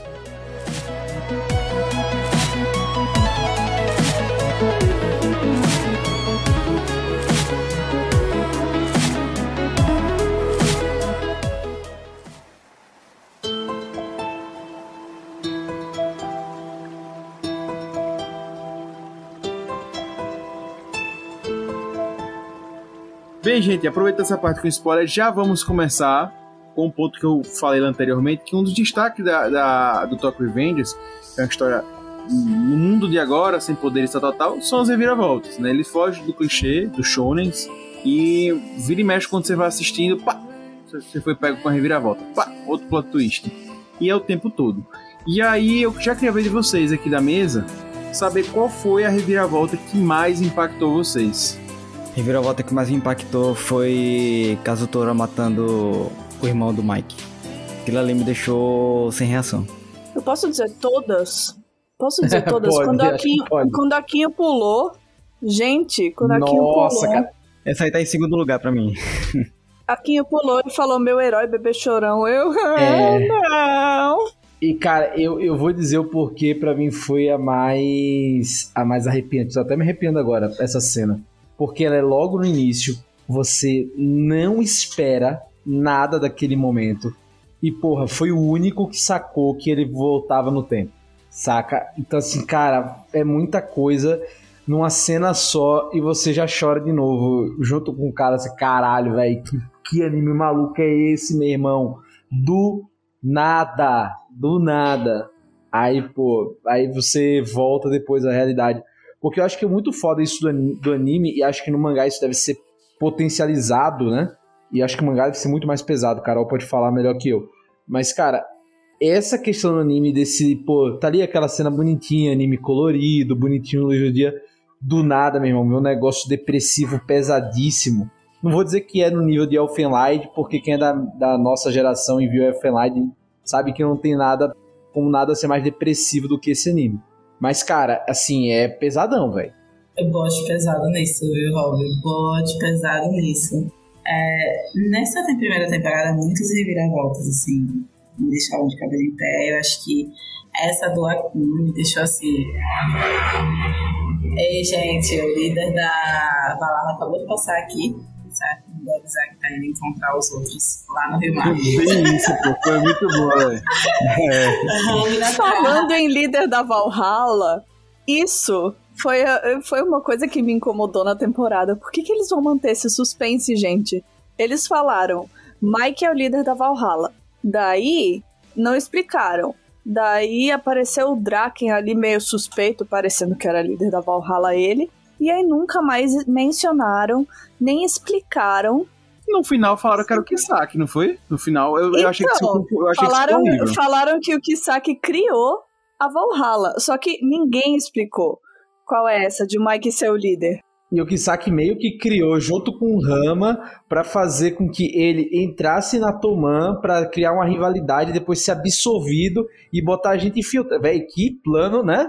Assim, eu aí. sei, eu sei o que acontece porque Carol me contou, porque eu falei, eu imploro pelo spoiler, eu não quero, eu, Eu não contei? ligo. Eu não cheguei a contar não, Jéssica, mas se vocês quiserem, eu conto agora. Não, não, conta não, conta não, não. não. conta não, conta não. Vamos respeitar os ouvintes. Brincadeira, gente, não. Brincadeira, eu tô brincando. Mas é, eu sei por isso, e fiquei frustrada que eles não explicaram no, no anime ainda, porque vai ficar esse cliffhanger gigantesco agora. Além do outro, do final em si, que já foi um absurdo. Coragem, a pessoa que fez.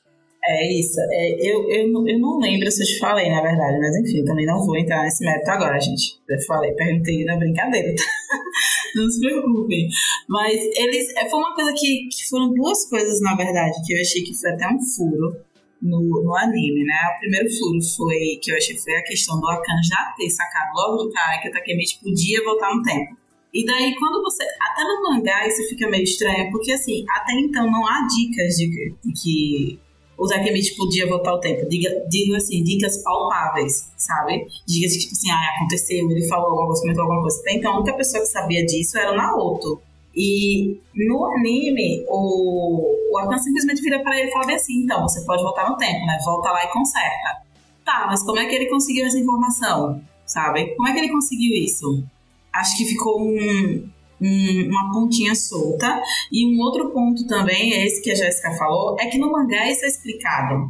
No mangá eles explicam o que foi que aconteceu. Inclusive é o Draken que explica isso pro, pro Takemichi. E eles não exploraram isso. Na foi uma das coisas que me deixaram meio, meio assim. Achei o final sensacional. O cliffhanger do final foi sensacional. Mas eu achei que os três últimos episódios, na verdade, os quatro últimos, os cinco, que foram ali a- o embate do Halloween sangrento, eles arrastaram demais a luta. Que a gente, pra quem tá acompanhando Tokyo Revengers desde o início, uma luta Tokyo Revengers não dura dois, dois a três episódios. É tipo assim, no primeiro episódio começa, no segundo termina, sabe? E nessa a gente teve três episódios de luta, então deu uma, deu uma arrastada na luta. Pra chegar no final, eles adiantaram o final, assim, de uma forma muito doida assim, sabe? Tipo assim, eles não colocaram partes que, pra mim, que estou acompanhando o mangá, seriam assim muito importantes que estivessem naquele momento para que as pessoas pudessem entender bem a história. Inclusive, uma das coisas que eu penso é o final, o final real, sabe? Porque até então eles estavam fazendo o final exatamente como a volta no tempo, exatamente como aconteceu no mangá. E esse ele deixou ali na morte do Shifuyo. O que eu achei uma jogada sensacional, porque agora tá o mundo todo se contorcendo, querendo saber o que foi que aconteceu ali com o Takemichi. Será que ele morreu? Será que ele não morreu? Meu Deus do céu, o que foi que aconteceu?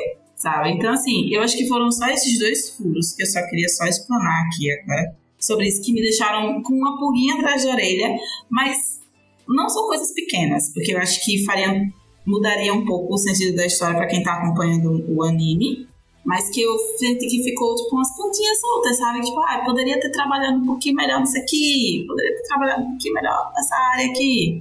Mas tirando é isso. E só pra finalizar, assim, o meu, o meu maior turn point mesmo foi. Acho que foram as duas mortes do Akan as duas, porque quem é que imagina junto, que na junto, primeira volta ele ia tentar matar o Takemichi, cara? Eu, na hora que aconteceu, na hora que eu vi o carro, eu fiquei, mano, que porra é essa? Sabe?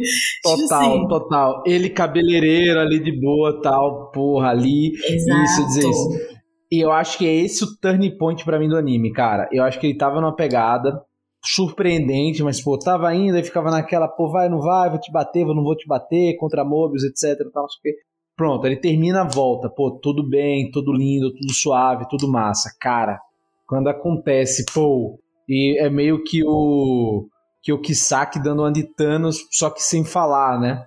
Que é o seguinte, eu sou inevitável. Quase isso, pô. Meteu um dessa, né? Só que na voz do na voz do Akun, né? Tipo, meu amigo, fodeu não importa o que você faça. Que saque vai correr atrás de todo mundo aí. Aí você, caraca, meu irmão, não tem jeito. É, então, eu até falei na primeira parte e eu tava me referindo a exatamente isso. Quando ele encontra os carros ali, acabou. O Takemichi é uma pessoa diferente. Ele jura que ele vai chegar ao topo da Toman. E você vê no olho dele que ele vai. Por mais bosta que ele seja, ele vai. Vai levar muita surra para chegar lá, mas vai chegar. Vai chegar todo inchado da surra, mas vai. Agora, cara, é, é uma discussão que a gente tava tendo antes aqui, enfim, falando sobre personagens. Cara, o Teta, que saque Teta, cara, é um puta vilão muito bem desenvolvido, sem precisar falar, sem precisar aparecer muito. Só ele existindo envolve, ali, ele já é muito bom. Ele, exato, ele envolve a série de um momento em que ele não precisa ser que nem o Rama, por exemplo, né? Um cara mais falastrão, que aparece, que diz que vai fazer acontecer e tal. Não. Ele tá em todas as entrelinhas, em todas as ações de todos os personagens, né? Isso é muito massa. E você sente ameaça, mesmo ele não estando em cena. É, para mim, é, é, o reviravolta foi a, a, a, morte do irmão do Mike ali, para mim foi surpreendente. Né? Eu nunca imaginei e foi um momento que eu bati copinho. Eu também, Augusto. também bati copinho. eu, eu fiquei muito triste também com a, com a morte da Rina e tal, mas acho que tem muitas cenas assim bem, bem fortes, até de reviravolta. Eu não imaginei que a Rina morrer daquele jeito, né? Eu imaginei que ia acontecer alguma coisa, mas não que ela morrer daquele jeito. Ele foi muito forte, visceral né? Aquela ali tá na minha cabeça até hoje, porque a cena mostra o ferro ali embaixo dela, é pesada aquela cena. Mas tem uma coisa, por exemplo, eu tenho que tocar. Eu já, já falei aí, já respondi a pergunta, né? Agora eu vou falar, já, já fomentar outra aqui. Tem uma, uma, outra coisa, Carol, que eu não sei se você viu lá no, no mangá, enfim. Que tem um momento meio burro do Takemichi. Né? Tem alguns, né? mas esse é esse principal. É isso que eu dizer. Quando, quando é que não tem momento burro do Tagmeet? Google pesquisar. Liter, é, literalmente a premissa é ele ser burro. É. Então, mas aí, por exemplo, é o momento que ele tá nesse presente que a Rina morre daquela forma drástica ali de, na frente dele. Só que ele vai no banheiro e ele encontra com o Rama. E, cara, ele não saca que o Rama faz parte da, da, da, da, da gangue Manjitok lá, porque o Kizaki manda matar ele lá. E ele não saca que é o Rama, o Rama tá ali e vira e mexe. O, Rama tá na Valhalla, ele tá no passado, ele não fica tipo, velho, o que, que o Rama tava fazendo na Manji Talk, sabe? Ele não pensa nisso em nenhum momento. E ficou esse, pra mim ficou meio. Hum, entendi, sabe assim, porque sabe qual é a dificuldade. Mas se tratando do Takemichi, todas as dificuldades são possíveis. E todas, assim como todas as burrices. Porque, se eu não estou enganada, no mangá é a mesma coisa. Ele vê o Ramana, e aí eu lembro que o Ramana vira para ele e faz bem assim: o que é que você está fazendo aqui? Né? Porque a ideia que tinha era que ele estivesse no carro também.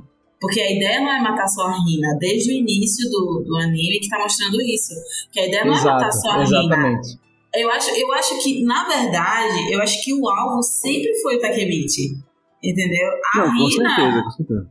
A Rina acabou morrendo ali por circunstâncias, devido às circunstâncias e alguma forma de, ah, de alguma forma afetar o Takemichi, sabe? E foi o que de fato afetou, foi o que ativou o gatilho aí da volta no tempo e etc e tal. Então Não, assim, tanto que o tanto que o Akun mata ele, né? Por causa do Kisaki. Por causa do Kisaki. Então, até- até aí na história, a gente tem Kisaki mandando na Toman nos dois momentos. Tipo assim, tanto no, no primeiro arco, no segundo arco, quanto no último arco. Sabe? Então, assim, é uma coisa que você fica. Porra, velho, o que, que esse cara fez? O que, que esse cara tá fazendo que ele tá conseguindo ganhar todas? Né? Eu costumo dizer que o Takemichi é o cara que. Sabe aquele ditado que a gente diz assim? É possível ganhar, não ganhar nada na vida, mas ganhar alguma coisa na vida, mas ganhar, perder todas é sacanagem. Tipo, eu acho que o Takemichi é a representação desse ditado, sabe? É possível perder todas na vida, sim, gente. Tá aí pra provar que é possível.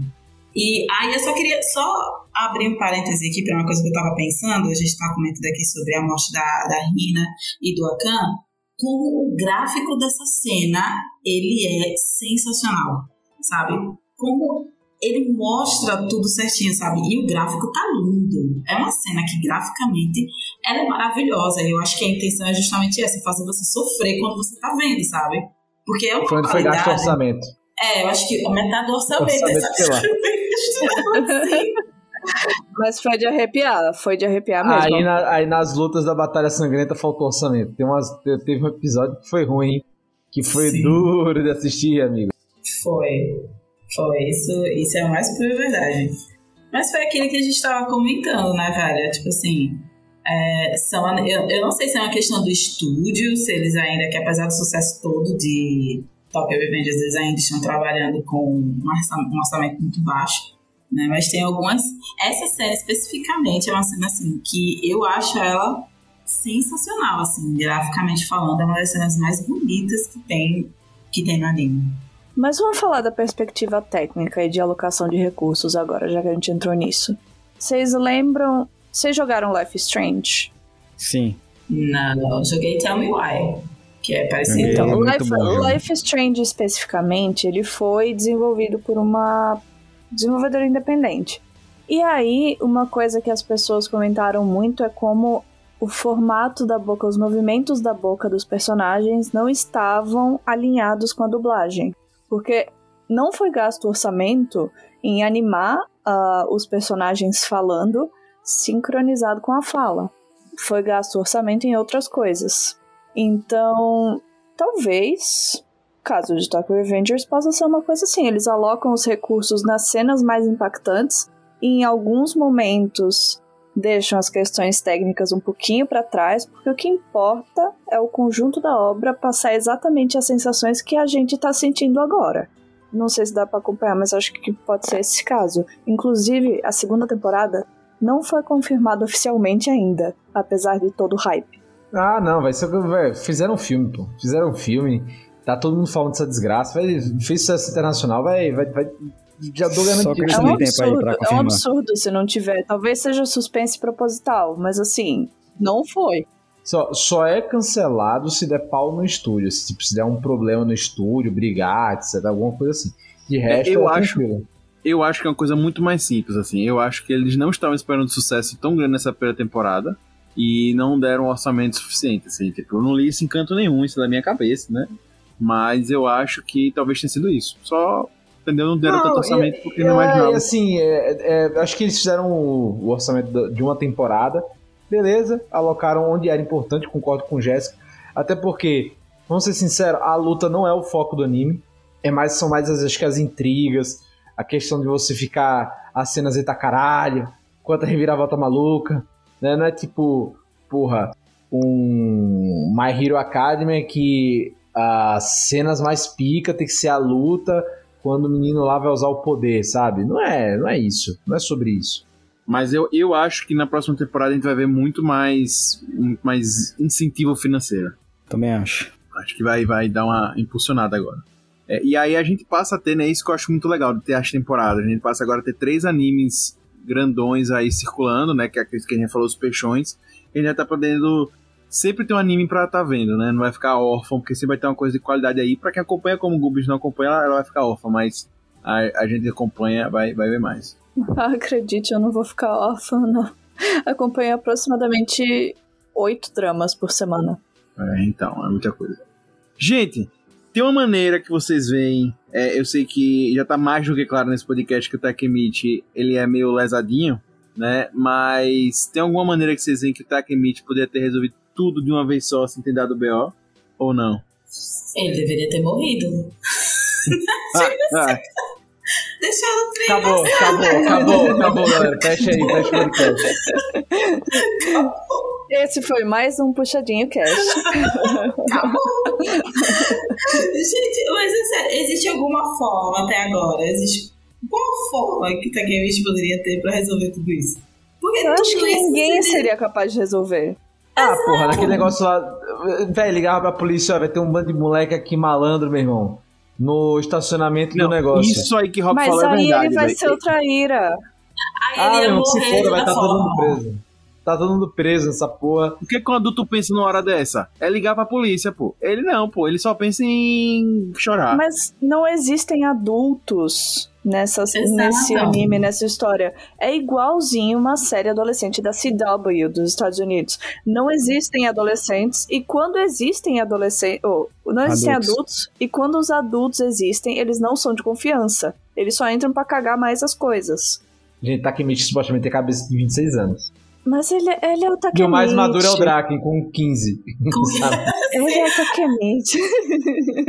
sim, sim. Cara, é assim, não tem, não tem como, é sério. Vocês agora falando, eu lembrei de uma cena que é muito subestimada, sabe? Eu acho que é uma cena muito subestimada, porque quase ninguém fala dessa cena.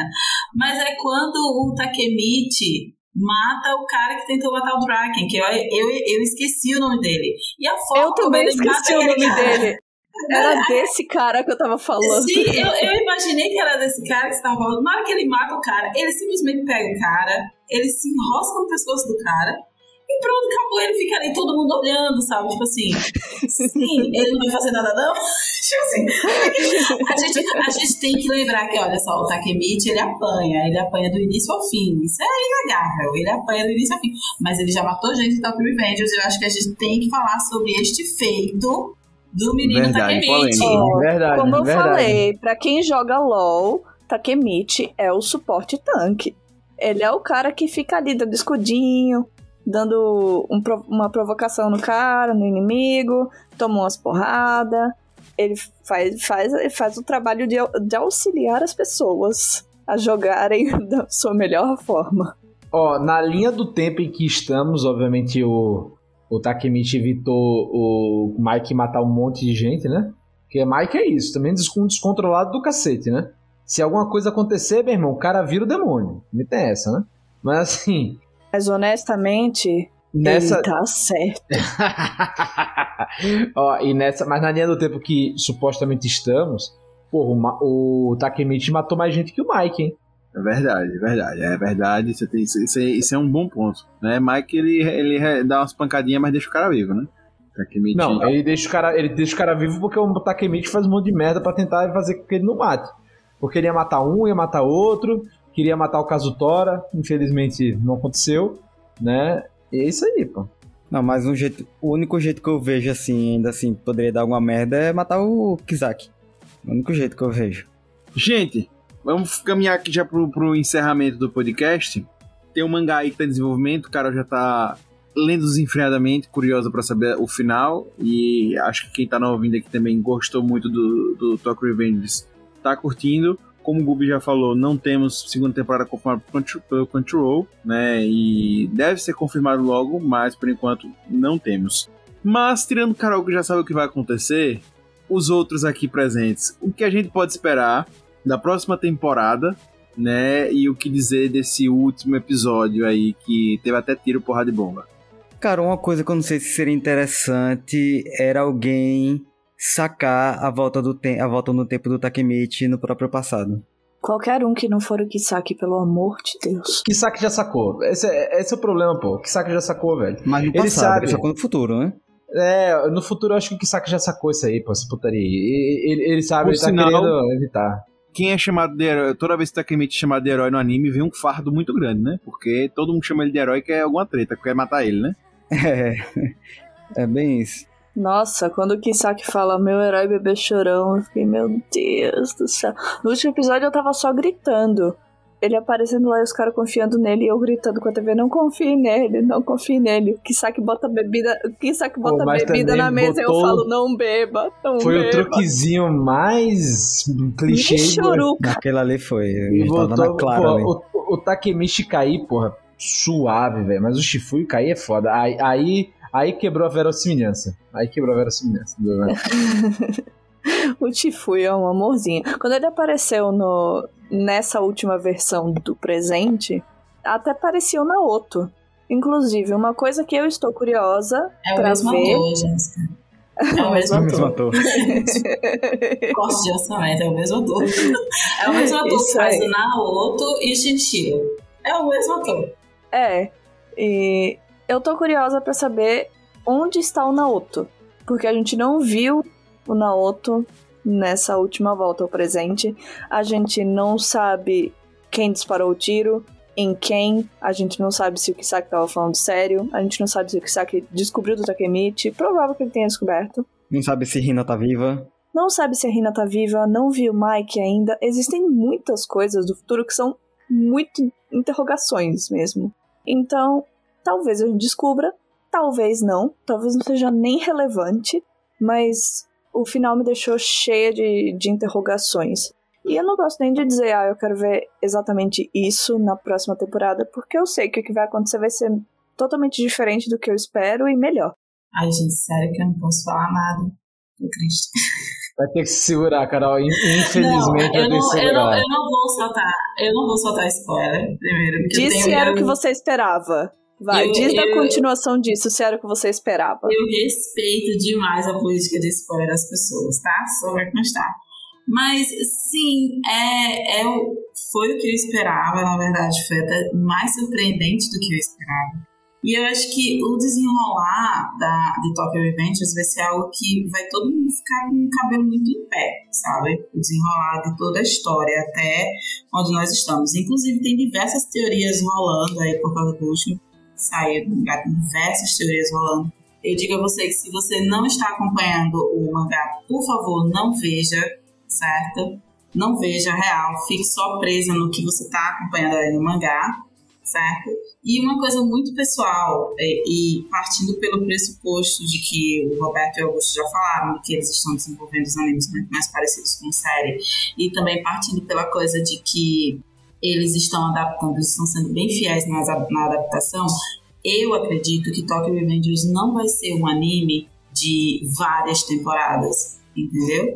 Eu acho assim que se continuar essa adaptação, dois a três arcos por temporada, vamos ter aí umas três a quatro temporadas de Tokyo Revengers, muito parecido com Attack on Titan, né, que tem quatro temporadas aí, Doctor Stone também, que já tá terminando, acho que Doctor Stone tá na quarta ou na quinta temporada. Então, você acha que ele vai seguir essa linha? Pode ser que ele siga essa linha aí, né? Então, pode ser que seja um, um anime um pouco mais curto, justamente porque por causa dessa adaptação, entendeu? Se a gente parar para pensar que nessas primeiras, nessa primeira temporada eles adaptaram três volumes, foram 74 capítulos que eles adaptaram. E agora Tokyo Revengers está no 225. Então, se continuar assim, acho que a gente vai ter Tokyo Revengers aí por uns, umas duas temporadas. O que eu posso dizer é, prepare o coração, prepare o choro, porque a coisa piora, Takemichi continua burro e seguimos. Seguimos a vida, entendeu? É, é isto, eu não vou falar mais nada, porque para não, não soltar spoiler nem nada. Não é refrescante um protagonista que nem Takemichi? É maravilhoso! Ele é maravilhoso! eu acho que o que rola muito com Takemichi é a identificação mesmo, sabe? A identificação. É um cara tentando acertar na Nossa. vida, gente. E só erra, né? Por E isso só que Isso, só o cara tem a chance de readequar a vida dele e ainda erra de novo. Só erra. Mano, então. Então. As pessoas acham que a gente é esperto aos 26 anos. Todo mundo aqui já passou dos 26. A gente é esperto com 26? Não. Não. Muito menos com 14. Fale por você. Fala por mim mesmo. A definição do Takemichi é a luta é grande, mas a derrota é certa. Ah, com Totalmente. certeza, gente. Oh, A porrada é grande, a sua é grande. Todas as figurinhas desmotivacionais que Lucas vive me mandando, Takemichi. Todinho. É. Exceto que ele é o positivo. Ele é o cara positivo. Ele é o cara que faz merda, que erra tudo, todo atrapalhado, mas ele tá sempre acreditando que vai dar tudo certo. Aquele fogo no olhar dele é meio que um, um boost de energia pros amiguinhos dele. Todo mundo acredita no Takemichi. Todo mundo. Não sei, é, é como realmente se ele inspirasse as pessoas, o que é muito. É, é literalmente um cara que não tem nada a oferecer, a não ser que ele tá tentando ser o melhor possível. Tem alguma coisa meio inspiradora nisso. E é justamente por isso que ele se torna capi- capitão da primeira. Da, capitão da, de uma das áreas de Atomar. Justamente por isso. É tanto que a justificativa que o Shifio fala é isso: olha só, gente, ele é essa pessoa, mas vamos segui-lo porque o Takemichi é, é esse homem incrível, né?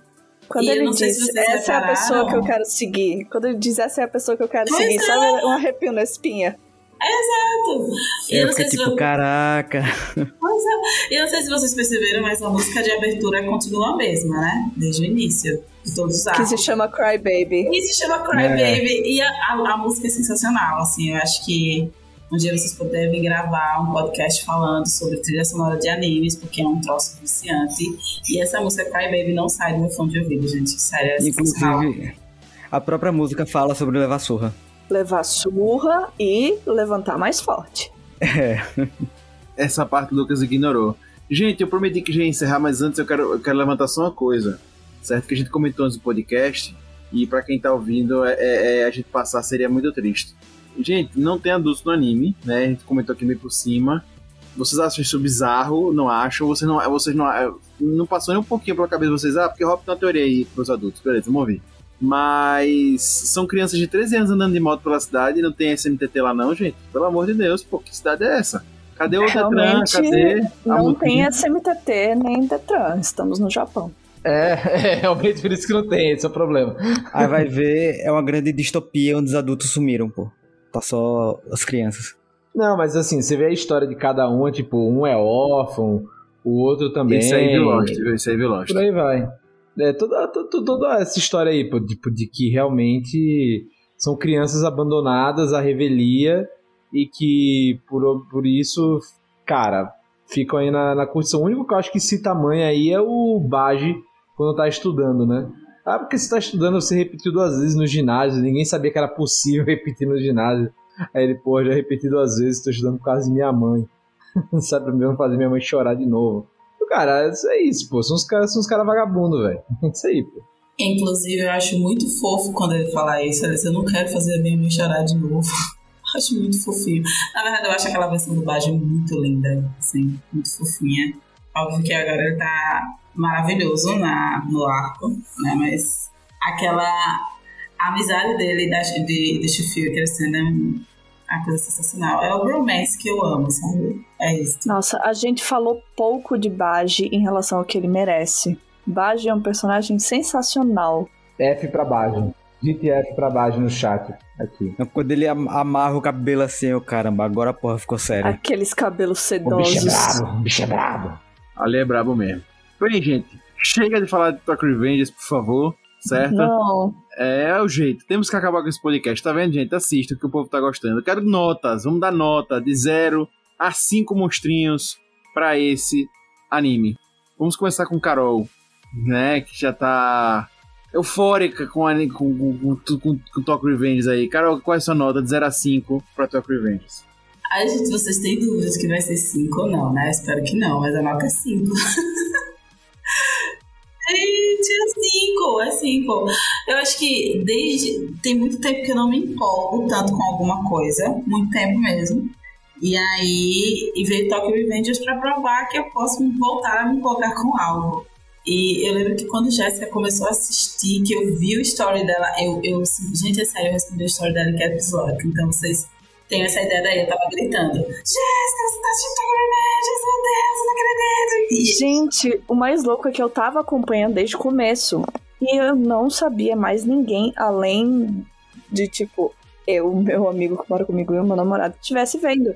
E aí, do nada, sei lá, alguns episódios depois, Carol responde e você chega a respirar aliviada, assim, meu Deus, tem, tem uma amiga minha assistindo, agora eu posso surtar com isso quanto eu quiser. E aí viramos o, o Mundinho Majirossan no Bra- Brasil. Exato, é por isso que eu preciso que as pessoas, Lucas, leiam bastante o mangá, que é pra eu surtar com alguém, sabe? Porque às vezes eu leio o mangá e eu quero surtar e não posso. Porque não tem ninguém pra surtar. Já que eu tô em dúvida se espero a segunda temporada ou já leio o mangá. Bicho, a segunda temporada vai ser confirmada, se for sair, vai sair em 2022, sabe? Lá, sei lá quando em 2022. Fica aí a dica pra vocês, tá? Lucas, enquanto você espera o mangá, me diga a nota, por favor, viu? Sem dúvida nenhuma, 5. Anime incrível, me prendeu muito. Boa. E você, Robert? 3,5. Eita, Brincadeira, brincadeira. Já vi a Jéssica desmutando ali já pra dar um grito. Que Todo mundo, todo mundo desmutou. Carol tá gritando com você mentalmente. Eu já, eu já dei a famosa voadora do, a bicuda do Mike, sabe?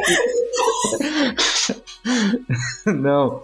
Pô, 4,5, cara, muito legal. Eu acho que tem uma, uma micro barriguinha ali, mas. Ah, cara, muito bom, velho. Eu, eu, eu concordo com a Carol. Um anime que, pô, empolga bastante, assim. É, eu, o Augusto falou pra mim pra assistir e tal, pra gente pensar em fazer um podcast. Acho que ainda tava no episódio 18.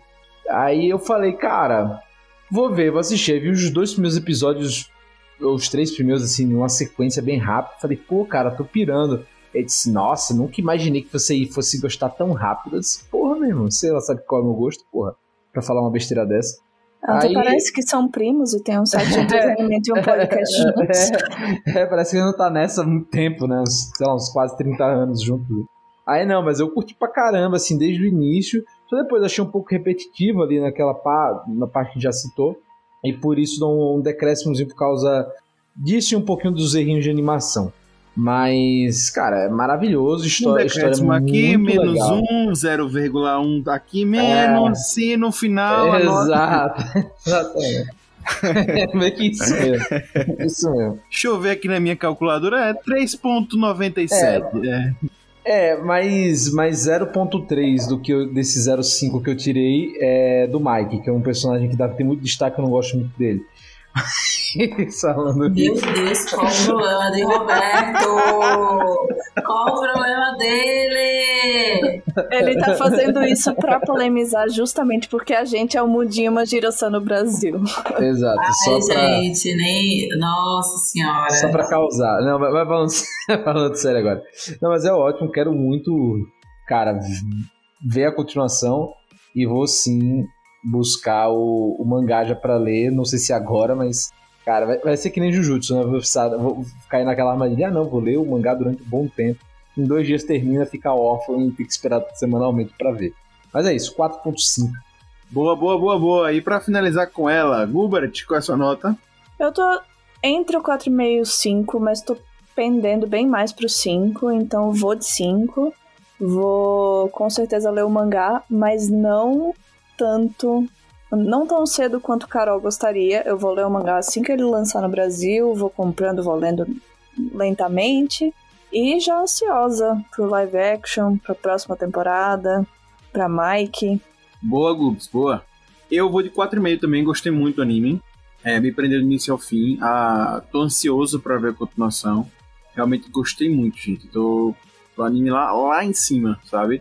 É, só acho que a animação, por isso que esse meu meio aí ficou nisso, a animação às vezes dá uma quedinha pra mim, ficou em alguns momentos assim mais crítico, mas nada que perdesse a experiência, a história é muito boa, gostei muito, quero mais, quero mais, quero mais, sabe? É, achei que muita gente não ia gostar pelo, pela premissa de ser de gangues e tal, uma coisa assim, mas a galera gostou, eu gosto, eu- meu, meu gosto é mais de boas, né? A galera que é mais exigente, então.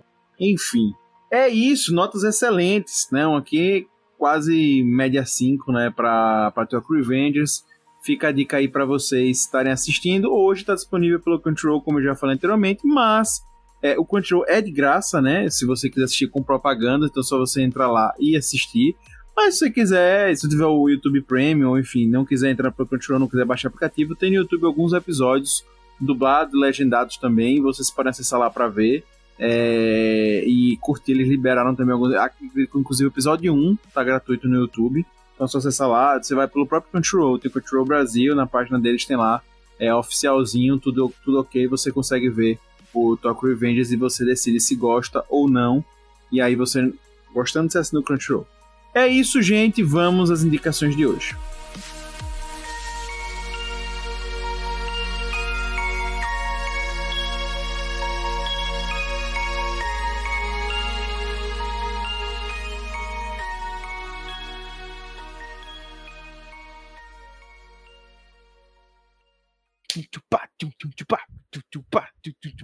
Recomendações. Galera, vamos a mais uma indicação, mais uma semaninha, e eu já começo com o nosso querido Rob Teles, nosso Pro Palestinha, com essa indicação de hoje. No clima nipônico que a gente tá hoje, eu vou indicar uma banda de metal core japonesa chamada Crystal Lake. Maravilhosa. As últimas músicas que eles lançaram são fenomenais, gente.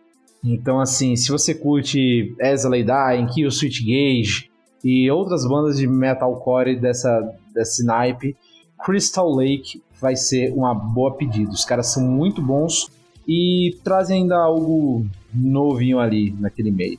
Beleza? Então fica essa dica aí. Boa, boa, Rob, gostei muito. É, não ouvi ainda, mas eu irei ouvir e direi a minha opinião. Querida Gubs, qual é a indicação de hoje? Acho que hoje eu vou de Round 6, Squid Game em inglês, que é um, um K-drama de ação, suspense, que estreou na Netflix na semana passada. Ah, em relação ao que a gente estava gravando, não tenho certeza quando vai ao ar. É, são nove episódios de cerca de uma hora. E a premissa, pelo que eu tirei do trailer, é Jogos Vorazes com Jogos Mortais. Eu assisti o primeiro episódio, foi só isso até agora, mas já tenho confiança para indicar. É exatamente isso, é Jogos, jogos Vorazes com Jogos Mortais. Os caras são jogados num uma série de jogos, eles são levados para uma série de jogos e quem perder paga com a vida. O vencedor vai ficar milionário. E todos eles são endividados e viciados em, em jogos, apostas, esse tipo de coisa. Então, levíssimo. Pronto para desgraçar nossa cabeça. Bem do jeito que eu gosto. Boa, gostei. Essas das boas. Tem a indicação nível Gubs. Querida Carol, com essa indicação de hoje? Ai, gente, eu gostaria de indicar um anime que eu gosto bastante, que é dessa temporada também. É Odd Taxi. Não sei se vocês já ouviram, já assistiram. Ele também está disponível na Crunchy. É um anime sensacional, assim, é a história do Tokayama, acho que é esse o nome dele, ele é motorista de táxi. Ele é motorista de táxi e aí ele acaba se envolvendo numa, numa trama lá muito doida. Né? Tem, tem idols, tem tem muita trama, tem muita maluquice também, mas é muito legal, muito legal mesmo o anime. Ele é sensacional. Tem uma trilha sonora maravilhosa, gráfico lindíssimo e a história é simplesmente sensacional. Então, todos deveriam assistir All the Taxi. Três episódios bem redondinhos e muito gostoso de assistir, cara. Sério, muito gostoso mesmo de assistir. Tem uns plot twists também muito interessantíssimos, então vale muito a pena. É, eu acho legal porque a Crunchyroll tá começando a investir né, em coisas diferentes, né? Até para misturar, não se fechar ali. Tem esse Otex, que tem uma pegada, lembrou, ocidental, assim, a, a, a, o traço mesmo. Também tem a, a Fate Princess, uma coisa assim, Fate Princess, que também é do, do Control, que é com parceria com a Adult Swim também, que é enfim, do Cartoon Network. Muito legal, interessante. Hater, qual é a indicação de hoje? Minha indicação de hoje é um filme que eu tava revendo ontem na Netflix, que é Escola de Rock. Para quem já viu, vale a pena rever. Para quem ainda não viu, o filme é sobre um cara, um músico desempregado, ele é demitido da banda dele, precisa pagar aluguel, e ele tem um amigo que é professor. E aí recebe uma ligação de uma escola, chama desse amigo para ir dar aula. Ele, em vez de dar o recado pro amigo, ele vai se passar pelo amigo na escola para ganhar o dinheiro e pagar o aluguel dele. Só que aí ele vê que os alunos, alguns alunos têm muito potencial para música, tem baterista, guitarrista, baixista, e decide formar uma banda com eles para concorrer no na versão deles do Coverama, no, na batalha de bandas deles lá. É muito bom o filme, vale muito a pena ver. Esse é um dos meus filmes favoritos da vida, da época em que eu ainda gostava de filmes. Tipo quando eu tinha 12 anos. Mas é realmente muito bom, eu ouço a trilha até hoje. Boa. Diretamente do, da, do fundo do baú. Gente, a minha indicação de um episódio do podcast. O Rob me indicou e eu adorei. Que é o Rapadura Cast 679, episódio 679 10 anos de Netflix no Brasil. Que episódio sensacional, assim, gostei muito. É, eles relembram muito a, a, trajetória da Netflix aqui, relembram muito a, a série se fazendo sucesso, o primeiro original, o primeiro original brasileiro. Cara, é muito interessante. Mostram o, o back-office né, do, do negócio mesmo, de correr atrás de direito, de correr atrás de legenda. Cara, realmente o podcast é muito legal, muito divertido e vale a pena é, dar uma ouvida do Rapadura Cast. Então, sempre que a gente ouve um episódio bom do podcast, é bom indicar. É, e tem vários no Brasil excepcionais. E esse, sim, eu adorei ouvir, foi uma delícia. Então, episódio 679 do Rapadura Cast, 10 anos de Netflix no Brasil, indicação do Rob Teles pra mim. Beleza? Gente, a quem nos ouve já sabe, não entrou no site do Puxadinho, vai entrar agora no www.puxadinhogeek.com.br. Cara, você vai ver lá muito conteúdo, inclusive futuramente já estará disponível. Provavelmente quando você estiver ouvindo esse podcast, já está disponível o texto Talk Revengers da Carol. E tem muitos outros conteúdos, tem podcast, tem outros textos, cara, tem muita coisa, só entra. Se quiser falar com a gente, procure nas mídias sociais é, ou no e-mail contato.com, beleza? Gente, nos vemos semana que vem, mas antes, meu agradecimento especial ao nosso Lucas Eito, o hater mais querido do Brasil, a Carol que esteve aqui presente hoje, dando essa, é, essa luz pra gente sobre Talk Revengers. Claro, a ele, né, o Rob Palestrinha, o nosso Rob Teles, e claro também a nossa dona polêmica, Jéssica Gubert, que esteve aqui hoje. E claro, para você que nos ouve, eu sou Augusto e você já sabe, semana que vem estamos aqui. E claro, puxar do lá, o puxadinho também é seu. Valeu! Tchau!